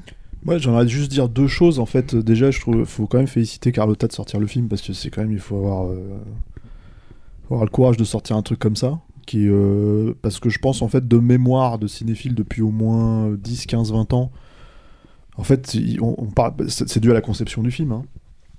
Mais en fait, on parle d'un film qui n'a aucun sens marketing, en fait, aucune logique marketing. C'est dur rien. à vendre, hein, En à fait- part le nom. Non, mais je veux dire qu'il y a rien, à part le nom de Tipette, évidemment, mais euh, je veux dire, ce que j'entends par là, c'est qu'en fait, euh, quand tu vas voir un film, il y a On commence chose... à avoir des citations euh, de pas mal de réalisateurs en disant c'est un génie. euh, Non, non, mais- mais c'est un faire, génie, c'est etc. pas Et c'est- à mon avis, si on s'attend à ça. euh, Non, évidemment, faut pas, faut pas s'attendre à ça. Mais moi, ce que j'entends par là, en fait, c'est que euh, c'est quand même très très rare pour moi d'aller au cinéma et de pas à peu près savoir en fait euh, où est-ce que où est-ce que le film il va aller quoi. Euh, C'est-à-dire y compris euh, Boys of Fred hein, au final quoi. Donc le truc c'est que parce que effectivement ça rentre dans des schémas. Là, le film il rentre dans aucun schéma. C'est dû à la conception parce que c'est un film qui est pas très cohérent de bout en bout. C'est-à-dire que c'est un film qui commence, il est tourné en pellicule. Ensuite, il est tourné en HD, et tu vois vraiment clairement la, la distinction entre les deux. Euh, t'as tout un tas de trucs comme ça. Euh, euh, effectivement, t'as l'irruption des humains, à mon avis, même s'il il le justifie, euh, je pense que c'est aussi pour, euh, comment dire, euh, gratter du temps de métrage. hein. Mais en fait, donc oui, c'est un film qui est clairement imparfait. Mais pour autant, c'est quand Marie dit c'est une expérience, dans l'expérience, moi, ce que je rajouterais, c'est l'idée, en fait, si tu veux, que tu sais pas du tout ce que tu vas voir. Même si tu sais que tu vas voir un film en stop motion, quoi. Et du coup, ça, sort vraiment, je trouve, de tous les canons, en fait, de ce que tu peux voir, aller voir au cinéma. Euh, ce qui fait que, à part effectivement le nom de Phil Tippett, euh, je trouve que, en fait, c'est d'ailleurs, à mon avis, la seule raison pour laquelle le film sort. euh, voilà, enfin, donc, donc j'encourage effectivement vraiment les gens à aller voir soit la séance panique, soit vraiment en salle quand ça sort et tout. Parce que voilà, c'est important que des films comme ça sortent en salle, quoi, et qu'on puisse les voir sur grand écran, quoi. Et euh, je suis pas sûr que, je pense qu'on doit être un des rares pays en fait où c'est le cas, quoi. Donc voilà. Euh, le deuxième point, moi, alors, c'est que j'ai beaucoup de choses ont été dites, beaucoup de choses qui sont assez, euh, assez euh, vraies. hein. Enfin voilà. Et puis moi, je connais pas Phil Tippett comme Julien, par exemple. Moi, ce que je sais que j'aime bien chez Phil Tippett et qui m'a manqué un tout petit peu là-dedans, c'est que c'est la façon dont il personnalise en fait chacune de ses créatures. Moi, je trouve que les designs sont généralement assez beaux dans le film. C'est-à-dire, j'ai pas de problème avec ça. Quoi. Je trouve ça assez, euh, tu vois, le personnage, enfin, je vais dire le personnage principal, mais le personnage que tu suis, en tout cas, en fait, à un moment donné, voilà, je trouve que son, Si, son, si, son look, c'est vraiment le ouais, personnage ouais, principal, c'est- vraiment, il a un look euh, que je trouve hyper, euh, tu vois, travaillé. Enfin, c'est limite, t'as envie d'avoir cette figurine chez toi, quoi. Tu vois, c'est un truc et tout, quoi. Euh, mais à la limite, ce qui me manquait, parce que moi, ce que j'aime chez lui, c'est c'est toujours les tout petits détails d'animation, en fait, pour euh, personnaliser les, les, les, trucs. Moi, j'adore. Alors, tu vois, je viens de me dire, ah, mais c'est pas lui. Tu vois, donc ça se trouve, c'est pas lui. Euh, mais euh, par exemple, tu vois, j'ai revu le film là il y a pas longtemps, un Robocop 2. Il y a toute une scène en fait de, où ils testent en fait tous les Robocop 2 en gros euh, et ils sont tous en train de se foirer quoi. Et c'est une scène en stop motion et tout. En fait, tu vois toutes les créatures qui se foutent en l'air, qui commencent à tirer sur tout le monde et tout. Et à chaque fois, il y a un tout petit détail en fait qui, qui, qui, qui te vend le pas le gag en fait, mais la folie de ce que tu es en train de regarder, qui fait qu'en fait, si tu veux, euh, t'as beau savoir parce que le fait de revoir Robocop 2 par exemple, un film comme ça aujourd'hui, tu te dis bah en fait moi le premier truc que je me suis dit c'est ah en fait aujourd'hui ça serait du numérique ces personnages là, tu vois ça serait un truc et tout ça etc etc. Et en même temps, tu vois, euh, il n'y a pas une seconde ou même en me recontextualisant le fait que c'est sorti il y a 35 ans et tout, une seconde où ça me manque. En fait, parce que le mec, en fait, il, incarne totalement ça. Et moi, je trouve que de, de temps en temps, et je pense que c'est dû à, à la, comment dire, euh, à la segmentation du projet, en fait, de temps en temps, ça se perd un peu parce que, bah, justement, je pense qu'il pouvait pas forcément, euh, je sais pas si c'est le cas ou pas, hein, euh, soit il avait trop de temps, soit pas assez, en fait, mais dans l'idée d'avancer dans euh, la création de ces séquences-là, euh, bah, euh, je pense que, et puis, peut-être parce qu'il n'avait pas quelqu'un derrière pour lui demander quelque chose, en fait, euh, bah, du coup, en fait, je trouve qu'il y a des moments où ça manque, en fait, ces petits détails. Je, moi, je sais que, par exemple, j'ai ce plan que j'adore dans Robocop, à la fin de Robocop, c'est quand le D209, en fait, il, il a, la, patte qui frétille, quoi. C'est des trucs comme ça, en fait, où, où je me disais, mais ça, pour moi, c'est ça, Phil Tippett, c'est lui, hein. Ça, bon, c'est lui, ça va. J'avais peur de le faire souffler. Donc, donc voilà, c'est ces petits, ces petits détails-là où je me dis, oui, c'est en fait, euh, c'est ces petits moments-là en fait où il me manque lui euh, là-dedans. Mais après, enfin, je pense que la teneur même du projet est tellement, euh, comment dire, dingue. Le fait qu'il ait réussi, ça c'est le deuxième point que j'aimerais quand même préciser, quoi, c'est qu'il a réussi à le finir. Enfin, faut quand même. Enfin, moi j'ai beaucoup, beaucoup, beaucoup d'estime en fait pour un Terry Gilliam qui finit, même si le film est pas terrible, en fait, qui finit par faire Don Quichotte 25 ans après. Enfin, j'ai énormément d'estime parce que je me dis, ok, c'est les fous qui gagnent. Quand je vois ça, en fait, c'est ce que je me dis, c'est les fous qui gagnent, c'est les types en fait qui ont une espèce de truc, une passion qui l'amène jusqu'au bout. Donc en fait, que ces fous terminent leur film et qu'il y ait des gens en fait suffisamment fous pour les acheter et les distribuer en salle, je me dis parfait. En fait, on peut encore faire une émission comme ça le temps pour un film. On peut continuer. Il faut pas survendre le film. Faut pas dire ce que c'est pas. Oui, puis Euh, c'est beaucoup mieux que Starship Troopers 2. Moi j'aime bien Ouais. Starship Troopers 2, mais ça ceci. non, non, mais bon, ça... non, mais c'est sur d'autres registres totalement différents. Mais comme le dit Stéphane, il y a ça aussi. On en parlait sur Junkhead. Vous en avez pas tout le temps des films comme ça. Il pas tout le temps, même dans ta vie de cinéphile, t'en vois combien en fait des films comme ça? T'en vois 10 peut-être dans ta vie de cinéphile? Allez, qu'en- 15 peut-être? Parce qu'en fait, même lui, il avait renoncé en fait à, à faire ce film, et c'est des gars de son studio, de Tippett Studio, qui sont tombés dessus en, en triant ses archives et en rangeant des trucs, sont tombés dessus en disant non, mais qu'est-ce que c'est? Et en fait, c'est des mecs qui, bah, eux, à leur époque, ont fait plus de, de la stop motion, et ils ont dit, bah vas-y, est-ce que tu veux pas qu'on relance le projet? Et c'est là qu'ils ont euh, bah, ressorti tous les trucs, qu'ils ont lancé, euh, je crois qu'il y a eu plusieurs campagnes de financement participatif, ouais. et qui se sont remis au final donc sur euh, plus d'une trentaine d'années, je crois que c'est une douzaine d'années de travail, donc évidemment par intermittence, qui font que le film existe aujourd'hui. Mais lui, peut-être que sans ces mecs-là un peu plus jeunes qui euh, Mhm. voulaient euh, bah, du coup travailler entre guillemets avec le maître dans son médium. euh, Ouais, D'autant d'autant qu'ils ont travaillé gratos, hein, ils travaillaient Oui, sur leur temps libre, Ouais, c'était ouais. sur les soirs, les week-ends. Et, et surtout, lui, euh, il faut savoir que parallèlement, lui, il bossait euh, tout le temps non-stop en fait sur le film. hein. Il a, voilà, c'est un truc. euh, Moi, je- quand, euh, je l'ai interrogé, je lui ai dit mais qu'est-ce que vous retirez euh, de, de cette expérience? Il m'a dit il faut plus jamais re- que je refasse ça. Quand, tu, pardon, quand tu parles de l'expérience euh, cinéma, moi, je, quand j'étais en train de regarder le film, je me disais, euh, c'est pas parce que c'est original, euh, étrange, curieux, etc., que c'est bien. Ça, il y a plein de films euh, originaux, très curieux, euh, tout ça, qui sont nuls. Mais euh, en l'occurrence, celui-là euh, propose des vrais moments de cinéma euh, bizarre. Euh, que, je trouve moi un peu éparpillé dans le dans le métrage.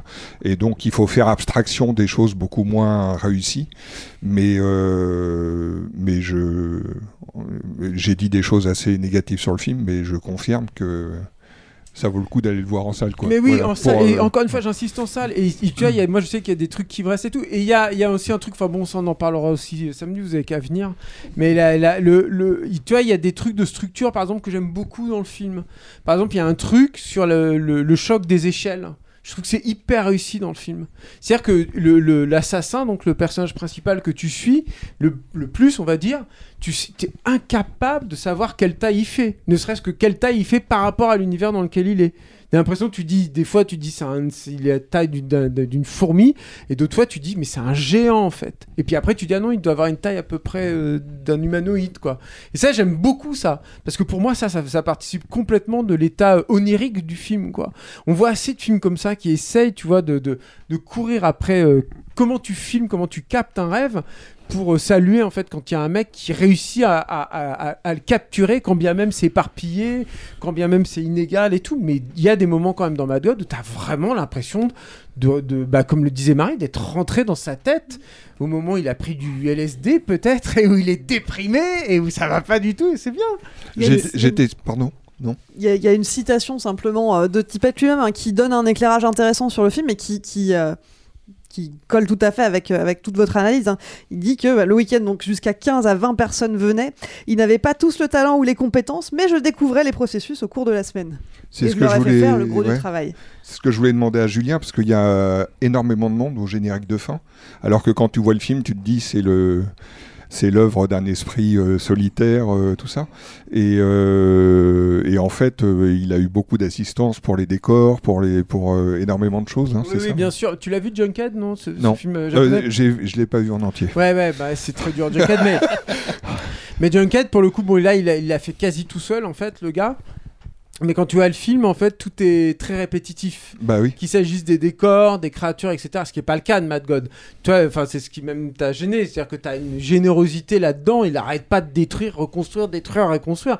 Il y a des décors, quand il, il- il- il tombe comme ça, enfin, quand il descend et tout, l'assassin, là, il y a des décors incroyables. Oui, il y a, ça reste un plan, ça, c'est ouf. il y a un labyrinthe en forme de gouffre. Ouais, a, c'est- euh, complètement ouais, ouais. fou quoi. Il y a- il y a- et, et, et, euh, et donc oui, forcément en fait, il y en a beaucoup, mais c'est aussi parce que ça a duré 30 ans. Sur 30 ans, c'est lui, il a son studio en fait, le type studio, puis il a il a, il a les équipes qui bossent sur des films chinois ou des trucs pas Oui. terribles là en ce moment, et, euh, et donc forcément ça tourne beaucoup quoi. Le Enfin, truc aussi, c'est que c'est un vieux monsieur maintenant, hein, Phil Tippett, mais l'autre truc, c'est que peut-être tu te dis, bah, en, en gros, si son nom, si en fait il y a suffisamment de street cred autour de un film comme ça, bah peut-être que. Parce que tu vois, tu as fait une blague sur Starship Troopers 2, mais en vrai, euh, le truc avec Starship. Moi, je je suis pas un grand fan de Starship Troopers 2, hein, loin s'en faut, hein, mais je peux comprendre en fait pourquoi Julien il le défendrait.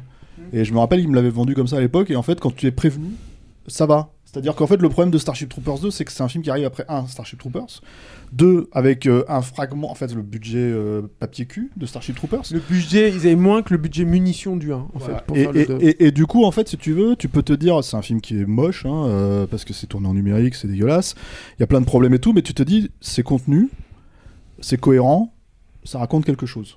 Tu vois? Et le truc, c'est que ça veut dire qu'il est capable de le faire. Et ça veut dire que moi, en fait, si je me dis, si je me dis que le gars, en fait, peut faire un film de stop motion, en fait, avec Mais une- il a avec signé une, déjà. euh, ah ouais, bon bah écoute, voilà, avec une vraie histoire Je derrière. dirais- je dirais samedi. Voilà, et bah ça pourrait, être, ça pourrait être cool en fait. Tu vois, c'est c'est aussi bête que ça. C'est-à-dire, c'est un vrai truc où, euh, Euh, ouais, il y a- il y a- on, en, on en parlait l'an- dernier quand on a fait Junket, l'an dernier ou il y a deux ans, je sais plus. L'an dernier. Ouais, l'an dernier. Et en gros, euh, euh, on disait, bah, la stop motion, c'est quand même un truc maintenant qui est beaucoup.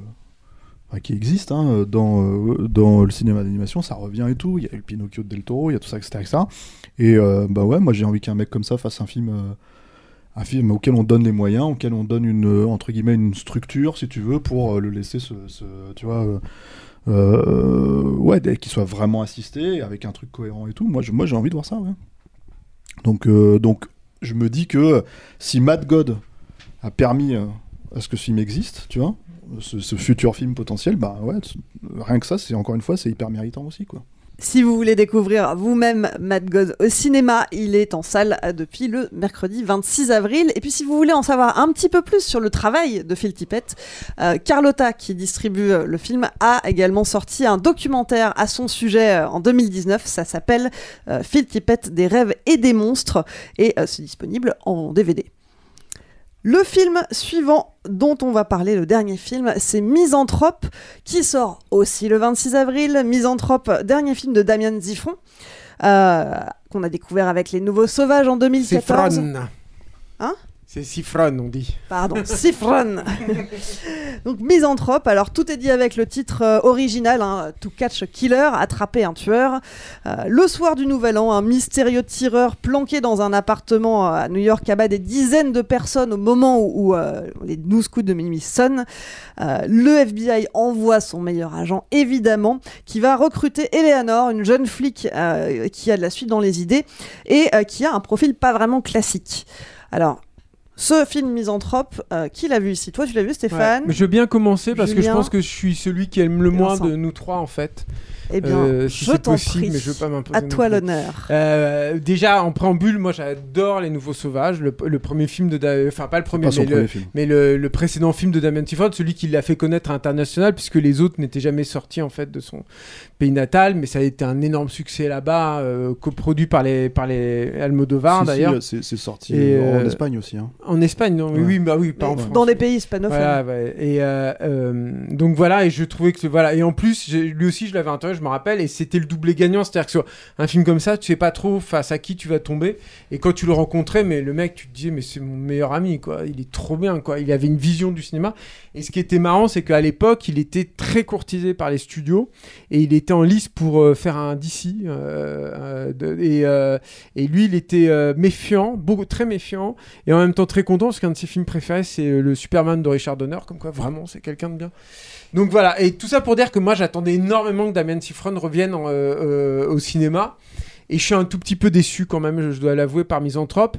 Euh, je trouve que le. Je, je, je, je suis pas sûr complètement de ça, mais je pense que c'est un film qui a eu des problèmes. Je pense que c'est un film qui a connu des remontages. Je trouve qu'il y a des choses narrativement, il y a des, ellipses, des, choses qui sont un peu bizarres, en fait, euh, curieusement agencées. Et, euh, et surtout, je trouve que c'est un film qui a euh, ce cruel défaut qui n'est pas forcément rédhibitoire, qui est pas mal, mais d'être un peu décrescendo. Je trouve que la fin, elle baisse vraiment, et notamment, alors je veux pas trop spoiler, même si on a le droit ici, mais il y a une dernière confrontation, on va dire, qui est, très longue. Alors, je pense que euh, Stéphane, comme il déteste l'actrice euh, principale, il va dire que c'est à cause d'elle. Peut-être en partie, j'en sais rien. Moi, je pense qu'il y a plus que ça, en fait. Je pense qu'il y a une problématique de scénario. Il y a un truc qui n'est pas payant, en fait, là-dedans. Je pense qu'il y, a un- truc de mystère, une boîte à mystère qui n'est pas euh, à la hauteur, en fait, de ce que tu as attendu pendant tout le film. Bon, voilà. Ceci étant dit, ça reste quand même un film à voir. C'est un film à soutenir. J'ai vu là, j'ai commencé à regarder vite fait et euh, il, sort nulle part, j'ai l'impression. Il y a eu quelques critiques qui sont tombées, qui sont, euh, en tout cas dans les pays anglo-saxons, assassines, mais vraiment, hein. il se fait défoncer ce film. Il le mérite absolument pas. C'est-à-dire qu'il y a quand même un truc, c'est que quand bien même je suis déçu, il y a un, il y a quelqu'un derrière la caméra, c'est évident.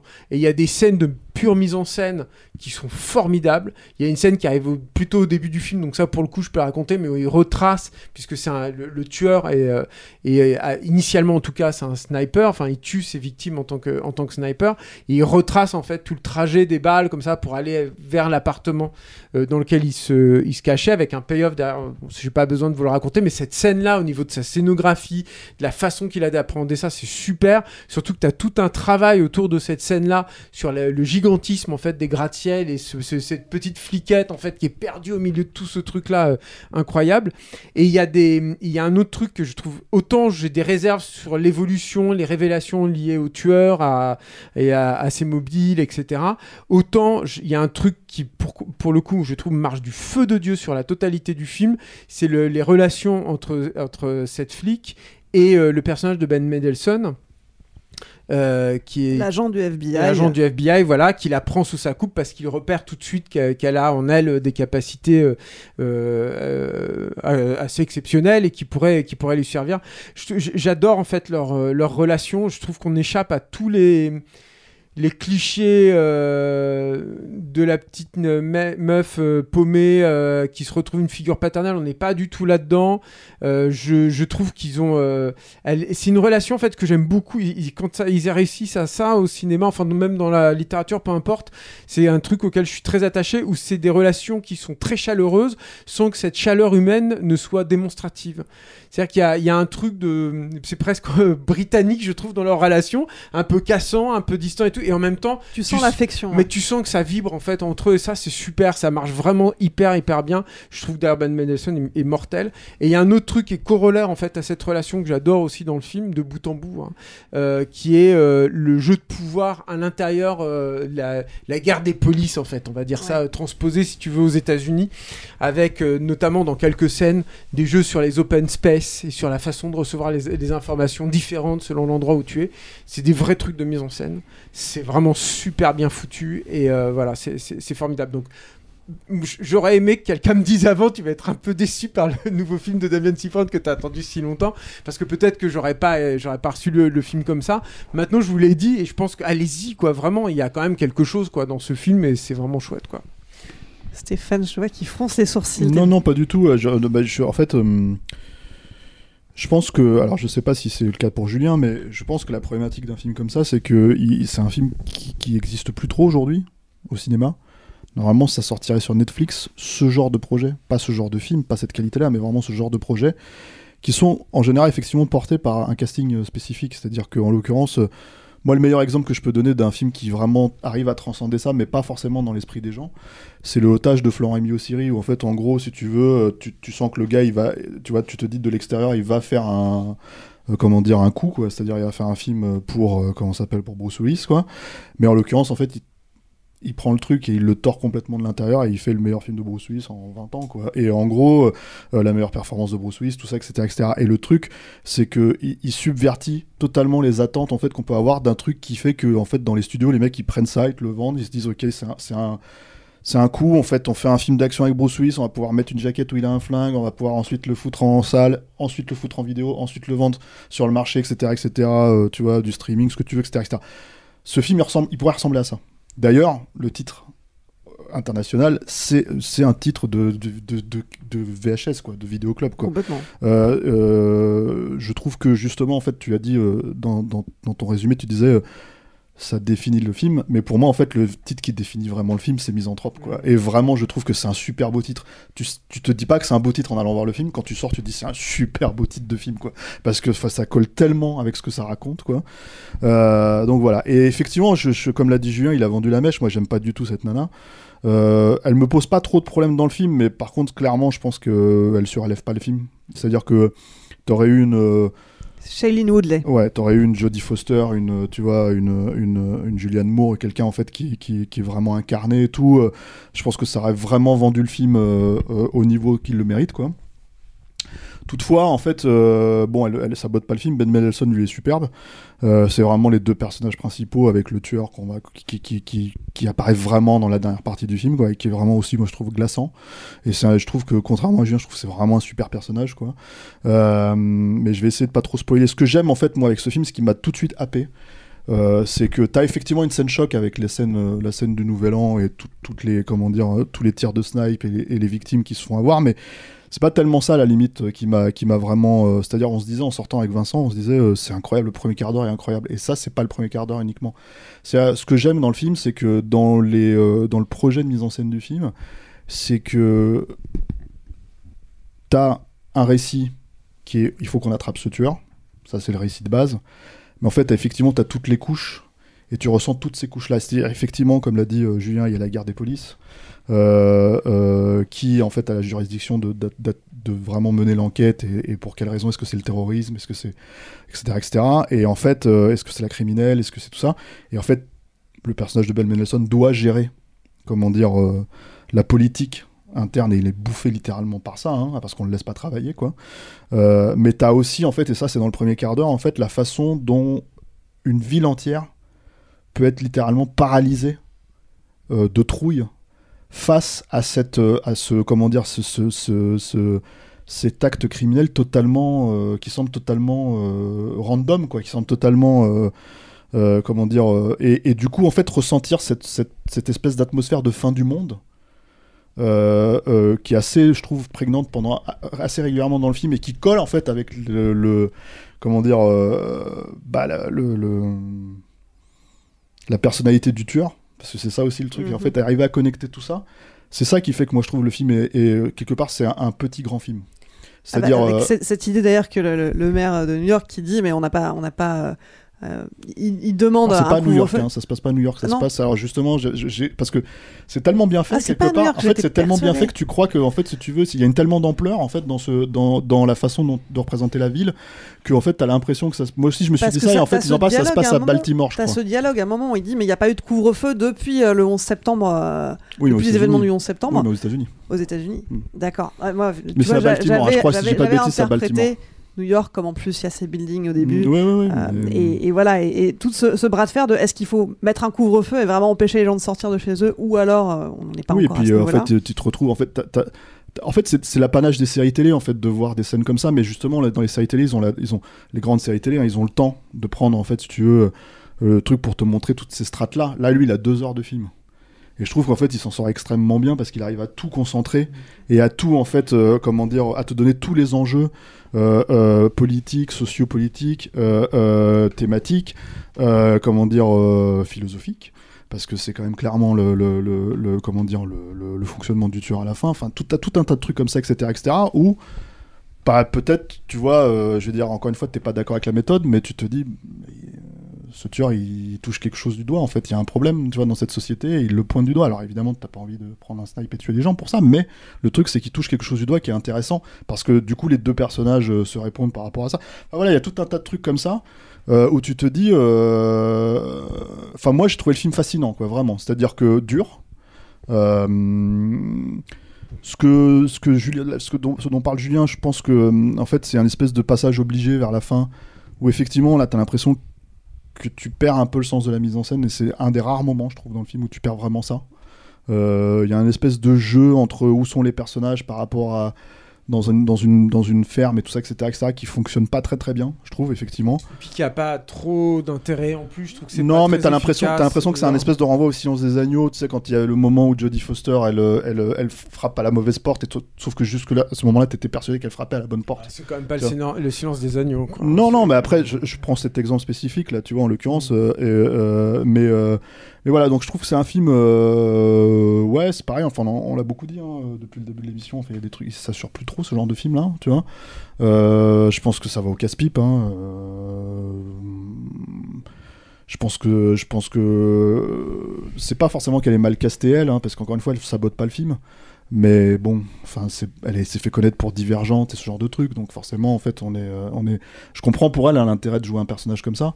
Je comprends pour elle l'intérêt de, travailler avec un cinéaste en fait de cette trempe. Euh, elle le produit, je crois, le film. elle, euh, donc en fait, je, je comprends en fait tout ça, mais c'est clair qu'elle a pas les épaules pour ça. Et c'est dommage parce que c'est vraiment, à mon avis, le seul frein pour que ce film soit vraiment euh, se fasse reconnaître euh, au moment au moment de sa sortie. Je pense que les gens qui verront le film et qui, euh, qui euh, comment dire, euh, l'apprécieront, en fait, le porteront quand même euh, euh, au fil des années, quoi, après derrière. Je sais pas ce que t'en penses. toi. Vincent, toi, t'es d'accord? Euh, non, pas trop.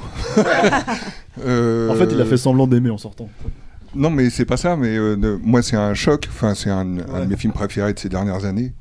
Euh, je trouve ça absolument génial. Mais je trouve que dans euh, Les Nouveaux Sauvages, il y avait déjà. euh, c'est un film que j'ai vu plusieurs fois. Je suis comme Julien, j'adore Les Nouveaux Sauvages.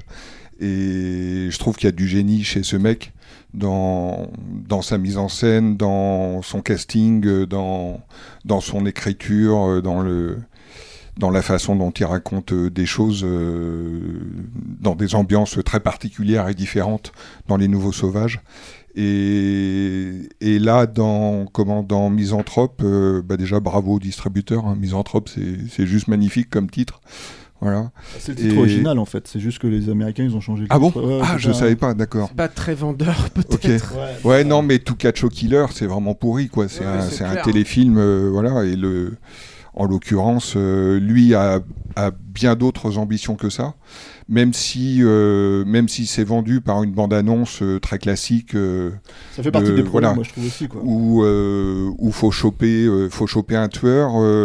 moi, c'est un film qui m'a, bon, déjà les 20 premières minutes, c'est ce qu'on a vu de mieux, depuis très longtemps, je pense, en matière de cinéma. Moi, ça m'a totalement estomaqué. À la fin du film, si j'avais pu le revoir tout de suite enchaîné, je l'aurais fait. La dernière fois que ça m'est arrivé, c'était à Mad Max Fury Road.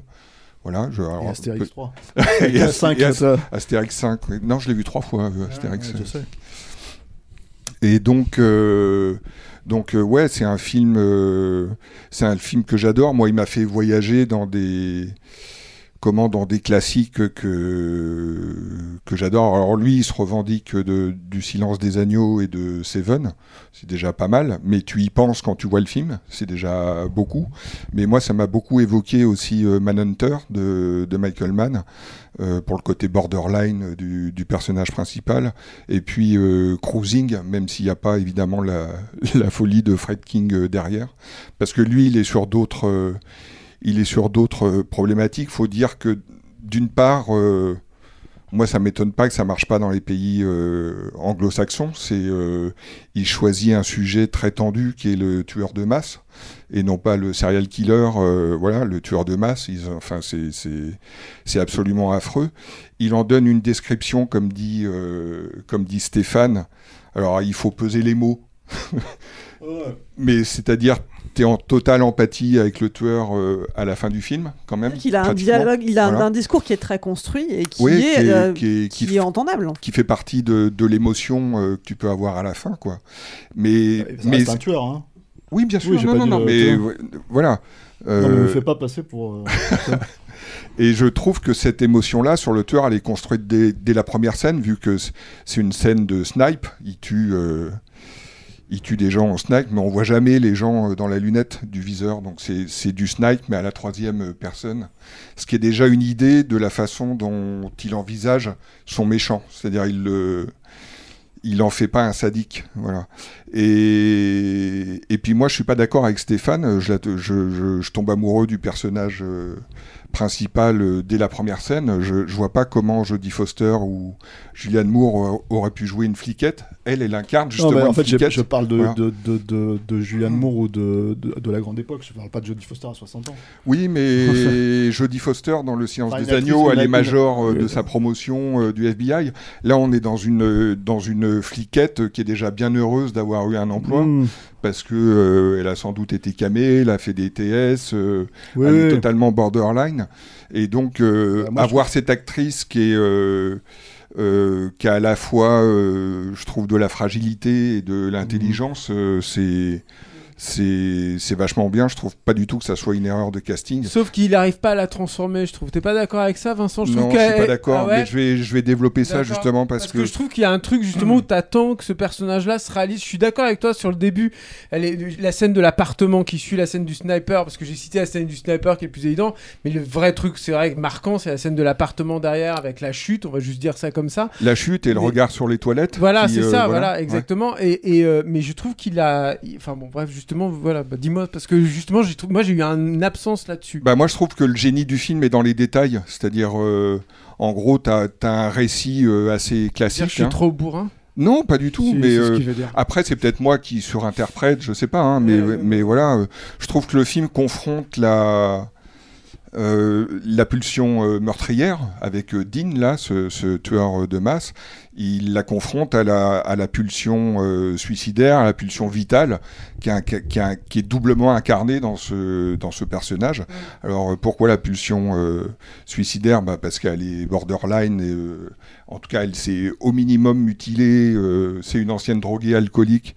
Elle n'a pas réussi à rentrer euh, au FBI elle- elle sur s'est cette. fait- voilà, elle s'est fait recaler à cause Voilà, de elle s'est fait recaler à cause de son alcoolisme parce qu'elle a répondu qu'elle était alcoolique.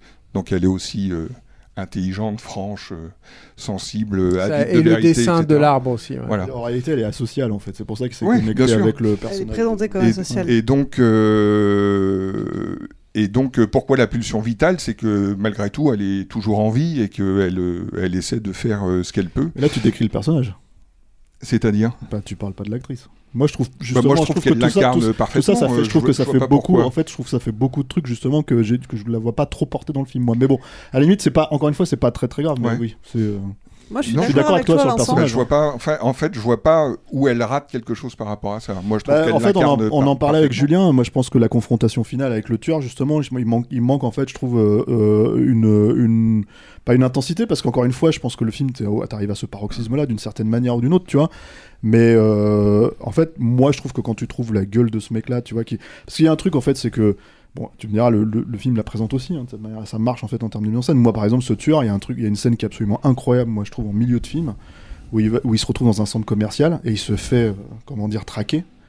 Et je me suis dit, attends, il, va, se déballonne en fait. Le, si Franz se déballonne, tu vois, il montre pas la scène de, de tuerie masse, tu vois. Et en fait, le mec, il maîtrise tous ses effets.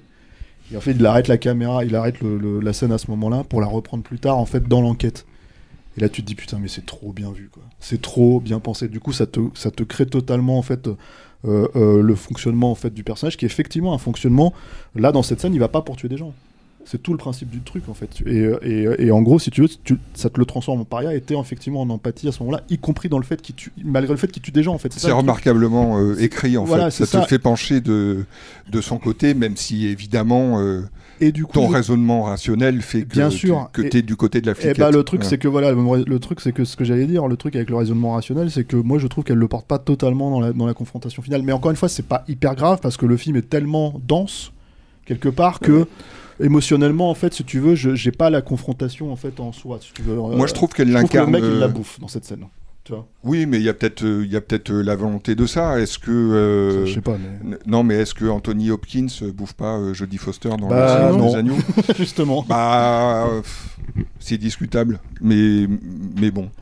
Et en tout cas, elle, elle a. Bah, je pense que Clarice Sterling est restée à part égale avec, euh, avec Hannibal Lecter. quoi. Oui, mais ce film-là, euh, nous, on parle de Dean et de cette fliquette, et, et vous, vous avez bien aimé, et moi, j'ai adoré. Ah mais non, ça non, restera- moi, j'aime vraiment beaucoup le film, hein. Non, non, je- Mais je- c'est- évident que ça restera pas dans l'histoire comme le Silence des agneaux. Déjà, ça va faire un flop. euh, mais- Non, bien sûr, mais- non, voilà. ce que je voulais dire, c'est je suis vraiment interrogé sur ce truc de. Moi, je trouve que elle, elle, elle arrive à un terme en fait avec à, à son parcours et à part le fait donc qu'elle soit vivante, ce qui me semble être très passif comme parcours euh, dramaturgique Non, mais moi, je vais te dire d'autres trucs. Il y a une Voilà, scène, euh, qu'est- Qu'est-ce qui fait qu'elle évolue en fait? C'est a ça une moi qui m'a manqué, je euh, pense. Il y a aussi. une scène magnifique dans le dernier, dans le dernier tiers du film. Il faut savoir que, euh, euh, comme l'a dit euh, Stéphane, tout est remarquablement agencé, c'est-à-dire euh, c'est un millefeuille avec des sous-intrigues, sans qu'on n'ait jamais l'impression que le film s'égare sur une fausse piste.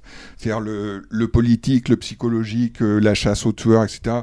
C'est remarquablement, remarquablement imbriqué.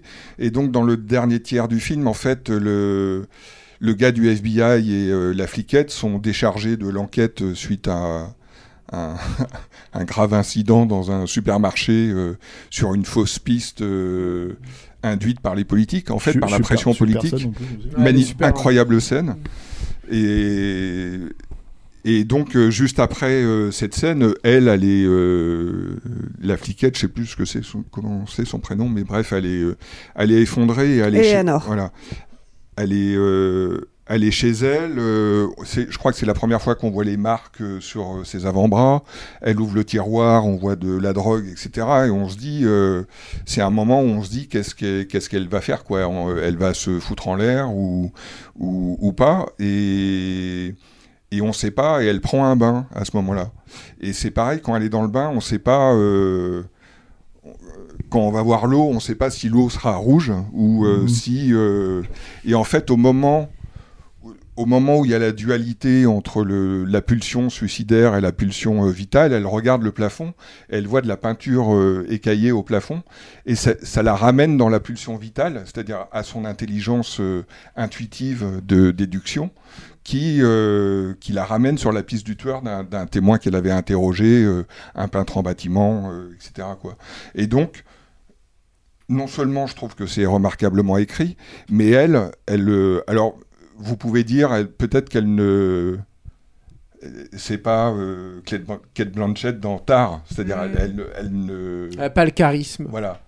Mais en tout cas, elle ne détruit jamais, je trouve, euh, le, tout, ce que, tout ce qui est construit par euh, le scénario et la Mais mise moi, en je scène. suis bah, d'accord c'est ce que avec ça. dit à la fin, hein. Euh, Moi, je suis d'accord avec ça. Le seul truc, c'est que je trouve que justement, et notamment, je pense que c'est un des problèmes. Après, merci d'être venu, Vincent. Tu m'as donné envie de le revoir et tout, mais, Alors, mais, par raconte- contre, justement, je te sur la raconte un fin. autre truc sur la fin. Mais sur voilà, le- justement, moi, il y a un truc qui m'a manqué en fait vraiment profondément là-dedans. Il y a un truc, je sais, alors tu vois, je n'arriverai pas à l'identifier comme Moi, j'arrive. Enfin, j'ai j'ai pas souvenir dans un film où généralement les personnages sont très balisés, c'est-à-dire quand tu regardes un Dirty Harry par exemple, tu sais qu'à la fin euh, il va leur balancer leur insigne dans la gueule. Dans la dernière scène, quand elle est en confrontation avec les, Ouais, les non, politiques bah, ça, et les gens, pas attendu hein, dans Dirty Harry, excuse-moi, en- en 71. hein. Non. dans, dans la dernière scène, quand, quand elle est confrontée aux politiques, aux gens du FBI, moi, j'avais aucune idée de ce qu'elle avait, de ce qu'elle allait faire. Est-ce que c'était euh, la pulsion euh, suicidaire, genre allez tous vous faire foutre et je rentre chez moi et je me je sombre dans l'alcool, ou est-ce que c'est la pulsion vitale? Et on peut spoiler, c'est la pulsion vitale qui l'emporte, c'est-à-dire elle, elle instaure un rapport de force pour obtenir ce qu'elle n'avait pas obtenu euh, au début, c'est-à-dire qu'elle intègre le Et ça t'a suffi? Euh, bah, je trouve que c'est assez énorme quand même. C'est ce que raconte tout le film. Mais moi, moi, je pense que c'est ce que raconte tout le film à ce moment-là. Mais là, on a méga spoilé. Hein. Euh, euh, en fait, en gros, en fait, c'est ce que raconte tout le film parce que, en gros, c'est le film de deux personnages associables qui se trouvent en fait, qui se trouvent littéralement. Ouais. Et du coup, en fait, elle, elle respecte Un tout peu ce que. trois en fait. Hein Un peu Ouais, trop un avec peu- un- Mende- ouais, un Mendelssohn trop, aussi qui est un peu, qui est un peu Et comme du ça coup, elle se retrouve en fait dans, dans, dans comment dire, euh, mais tout ce que reproche le tueur hein, en fait à la fin en fait Mhm. euh, à, à cette société, tu vois. C'est en fait, si tu veux, cette logique en fait de miroir, cette logique de, de, de comment dire, euh, euh, de, de, de briser en fait son, son, son, son propre code moral pour, si tu veux, en fait, euh, continuer euh, justement à, à- à, tu vois, bah, vivre dans une société, je sais pas comment dire tu vois. Enfin, être, tu vois, porté par, euh, par, par ce mouvement-là général, tu vois, alors qu'en fait, eux se portent à contre-courant. Mais ça, pour moi, enfin, j'ai aucun problème avec ça dans l'écrit. En fait, en vrai, on parle. euh, Le seul truc qu'on. que- moi, c'est le seul truc, en tout cas, sur lequel j'ai l'impression, peut-être pas Julien, mais en fait, que sur lequel on n'est pas d'accord, c'est juste la performance euh, le- le- de, de l'actrice, en fait. Mais le film, Oui, oui, ensuite, le film en soi, il est. Il est... En plus, bon, on l'a vu qu'une fois, c'est un film, encore une fois, c'est un film assez dense, hein. Donc, euh, moi, je pense que c'est un Et film puis qui Vincent va- m'a donné envie de le revoir. Ouais, en je pense- plus. bah, moi, je sais que j'avais envie de le revoir et tout euh, derrière, mais c'est vrai qu'en fait, tu te dis, c'est un film qui, euh, à mon avis, peut grandir vraiment à chaque vision, quoi. Je pense que c'est un film qui peut grandir parce qu'il est, il va être euh, rejeté. D'ailleurs, moi, je savais pas qu'il se faisait défoncer dans les. Ouais, j'ai lu ça. hein. Voilà. Sur IndieWire, peut- il y a une critique notamment, mais vraiment. euh, On peut. Bon, on comprendre, hein, euh, c'est-à-dire, il... est-ce que c'est volontaire euh, chez lui euh, ou pas? Mais en tout cas, euh, euh, on a une première scène de tuerie de masse extraordinaire. Toi, envie que ça continue. C'est génial quand ils se font sniper. Ah, d'accord. Tout à l'heure, ils disaient on fait attention Non, mais aux sérieux. mots. Non, non, mais c'est une scène, c'est une scène de tension de malade. C'est c'est Ouais. incroyable, c'est vraiment incroyable. Et, et je vois pas comment ça peut être reçu par euh, le public américain quant à ça euh, Sauf que. à côté de chez toi. C'est- Je veux dire, si, euh, si on faisait, euh, si novembre, euh, le, le film sur les attentats de novembre, là, il y avait des, des feux d'artifice et des, et des trucs comme ça, et que c'était une scène euh, géniale de mise en scène, comment est-ce qu'on comment est-ce que nous on, percevrait ça? Moi, je Ça pense que ferait tu touches, euh, tu, touches, tu touches du doigt un truc qui est assez intéressant avec ce film, et moi, c'est comme ça que je l'ai perçu en tout cas, c'est que donc t'as t'as un réalisateur étranger. Ça, c'est aussi un truc qui n'existe plus hein, dans le cinéma américain, enfin tout bêtement, hein. en tout cas depuis, euh, depuis quelques années, quoi. C'est que t'as un réalisateur étranger qui vient et qui fait un film sur l'Amérique. En gros, c'est ça. Tu vois, et en fait, il te met tous les, euh, tous les trucs clés de la- des États-Unis. Il te parle des tueries de masse, il te parle des malls, il te parle de, de, de comment dire, de, la, bouffe, politique, de la avec politique, la de- viande et tout. quoi. Voilà, donc en fait, il fait, voilà, il te fait, scène dans film c'est sur terrible. hein. Et il te fait un film sur ça en critiquant ça. Dans ce pays-là, avec l'argent de ce pays-là, dans le système de production de ce pays-là. Et en fait, en gros, bon, bah, les, gars qui font ça, c'est les mecs à Verhoeven, c'est les mecs, tu vois, comme ça. Encore une fois, je mets pas ça euh, automatiquement, euh, c'est pas un comparatif avec Robocop ou quoi que ce soit, je mets pas ça automatiquement à ce niveau-là. Mais ce que je veux dire, en fait, c'est que, à mon sens, ce film, il a été tourné il y a trois ans. Euh, S'il sort aujourd'hui, de- au-delà du Covid, au-delà de toutes les problématiques, etc., etc., c'est que je pense que les mecs, en fait, ils l'envoient au casse-pique parce qu'ils se disent, ok, c'est, c'est- en fait, on- comment tu veux qu'on en parle, comment tu veux qu'on le vende? Et effectivement, le rejet dont, dont on parle, moi, j'ai pas lu la critique d'IndieWire, je sais pas ce qui, je sais pas comment ils le prennent exactement, je sais pas quel est leur angle en fait pour chier sur le film, mais de toute façon, le rejet, il est évident puisque c'est un film qui, le- qui, qui leur tend un miroir déformant sur leur mode de vie, en fait, d'une manière ou d'une autre, quoi, et qui le critique déformant ouvertement. que ça. Mais le- Non, mais ouais, ouais, dé- le- déformant par le prisme du cinéma, quoi. Mais, euh, mais euh, Robocop, c'est et en même temps, tu te dis, le film il est complètement actuel, quoi, tu vois. Donc le truc, c'est qu'il y a, il y a euh, comment dire, euh, il y a aussi, c'est aussi une des qualités du film, en fait. C'est aussi un des trucs, en fait, qui est assez énorme et qui, effectivement, me fait penser que euh, c'est un film qui peut être revu, en fait, quand tu le, vas le décontextualiser un tout petit peu, qui va être revu à la hausse, quoi. Bon, moi, j'ai envie de le revoir, vraiment. Tu m'as donné envie de le revoir, Vincent. Bravo. Je suis bien content. Moi aussi, j'ai très envie de le revoir. On va, on va se faire une séance tous ensemble. Si c'est comme ça, j'irai revoir. Marie. On va se marrer. Marie, tu viendras avec Ah, nous. moi j'ai très envie de le voir, du coup j'avais pas pu aller au Projo et Mais c'est m'avez donné c'est- envie. c'est- c'est- c'est- c'est un film dur. Ça, il faut. faut, faut- Enfin, en tout cas, c'est c'est, c'est un film noir, quoi. Vraiment sombre et. euh, Ouais, assez dur, quoi. Assez. euh, qui peut être désagréable par certains côtés, quoi. Ouais, mais qui vaut quand même grave le Ouais. coup. Donc si vous voulez aller le voir, Misanthrope est en salle à, à partir du 26 avril. Je crois qu'on a fait le tour pour aujourd'hui. Un sale temps pour un film, c'est terminé. On a une annonce, hein, quand même. Il faut, faut vous rendre, C'est vrai, faut, faut on se a rendre une sur le annonce. Discord parce que Vincent, il a été très solennel ce soir, tu vois. Absolument. Il a tenu à nous, à nous, à nous, euh, il a, il a tenu à faire zéro jeu de mots sur aucun film, tu vois, parce que tu te réserves pour Je sais pas, dis-moi. le Discord. Il y a un Et Discord. On a créé en fait bah, le Discord de Capture Mag. Enfin, C'est toi qui m'as proposé ça Ouais. Et en fait, Ah, je vais te ouais. mettre, en fait, c'est- tu- on va mettre le, on a mis. va- l'innocent, ça, tu ouais, ne c'est trompes ça, tu vois. personne, Voilà, c'est ça.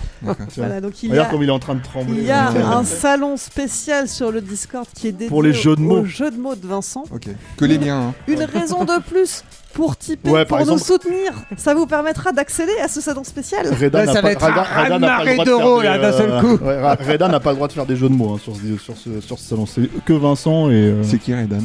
Reda, c'est un de nos, un de nos euh, comment dire, euh, chers euh, tipeurs et Un auditeurs. Un cher soutien, tu vois, qui fait beaucoup, beaucoup de jeux de mots sur le Discord, tu vas voir. C'est vrai? Ouais. Ah, je, je vais l'inviter tout dans ah mon non, mais alors lui, non, mais lui, c'est high level, hein, ça va très très loin, je pense. Ah bon? Pour toi, tu sais, c'est, tu vois, tu verras. D'accord. On les comprend pas toujours. Hein. Ok. Les tours, vous non on plus. les comprend. Si, les tours, on les comprend. tu vois. Si, si, ça va, tu les cherches, tu vois, tu, les, tu les mûris. Mais c'est sympa le Discord, on peut peut-être dire un mot, on n'en parle jamais quoi. Euh, C'est vrai que ça fait partie des avantages qu'on fournit au- à nos soutiens, on, l'a- on l'a déjà dit mais c'est jamais euh, inutile de le répéter. Euh, Capture Max c'est une expérience, on essaye de voir s'il y a... euh, on en parle beaucoup entre nous, on, a, on vient tous de la presse euh, traditionnelle, on en a beaucoup parlé notamment sur le live également qui était pour, euh, pour euh, destiné à nos soutiens, mais tout le monde vient de, de la presse professionnelle ici, euh, ou a travaillé de près ou de loin à, à- à- la presse en écrivant des bouquins, etc. Et euh, on essaye avec Capture de voir s'il y a euh, potentiellement une économie qui existe là-bas, quoi.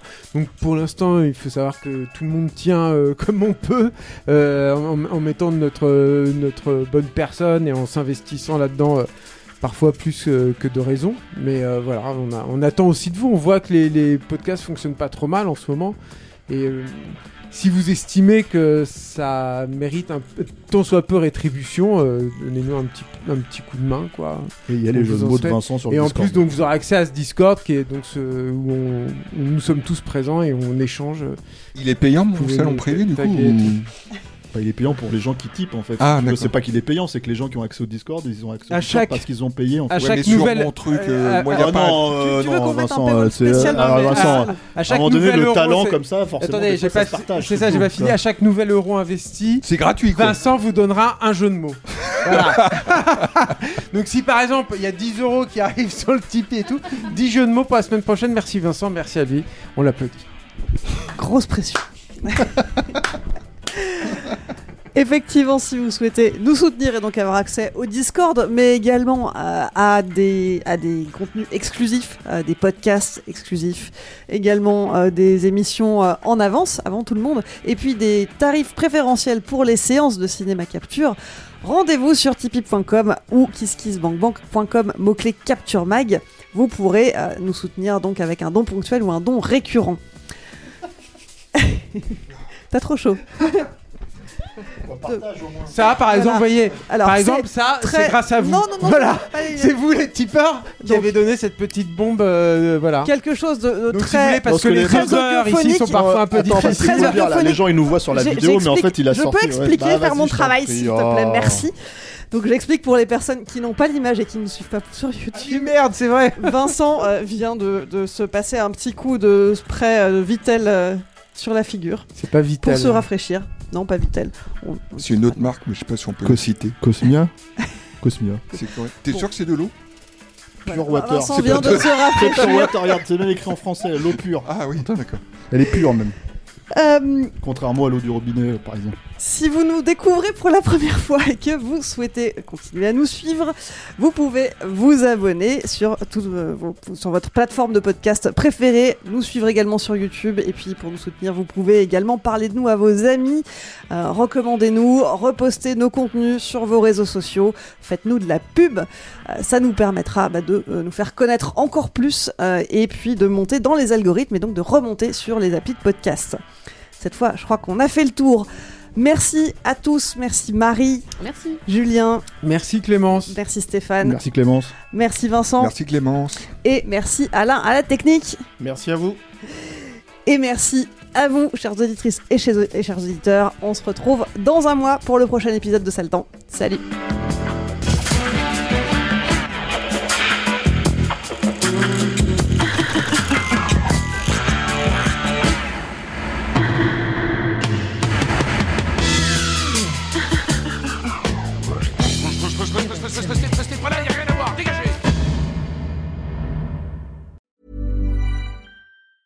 Hey, it's Danny Pellegrino from Everything Iconic. Ready to upgrade your style game without blowing your budget? Check out Quince. They've got all the good stuff shirts and polos, activewear, and fine leather goods, all at 50 to 80% less than other high end brands. And the best part? They're all about safe, ethical, and responsible manufacturing. Get that luxury vibe without the luxury price tag. Hit up quince.com slash upgrade for free shipping and 365 day returns on your next order. That's quince.com slash upgrade.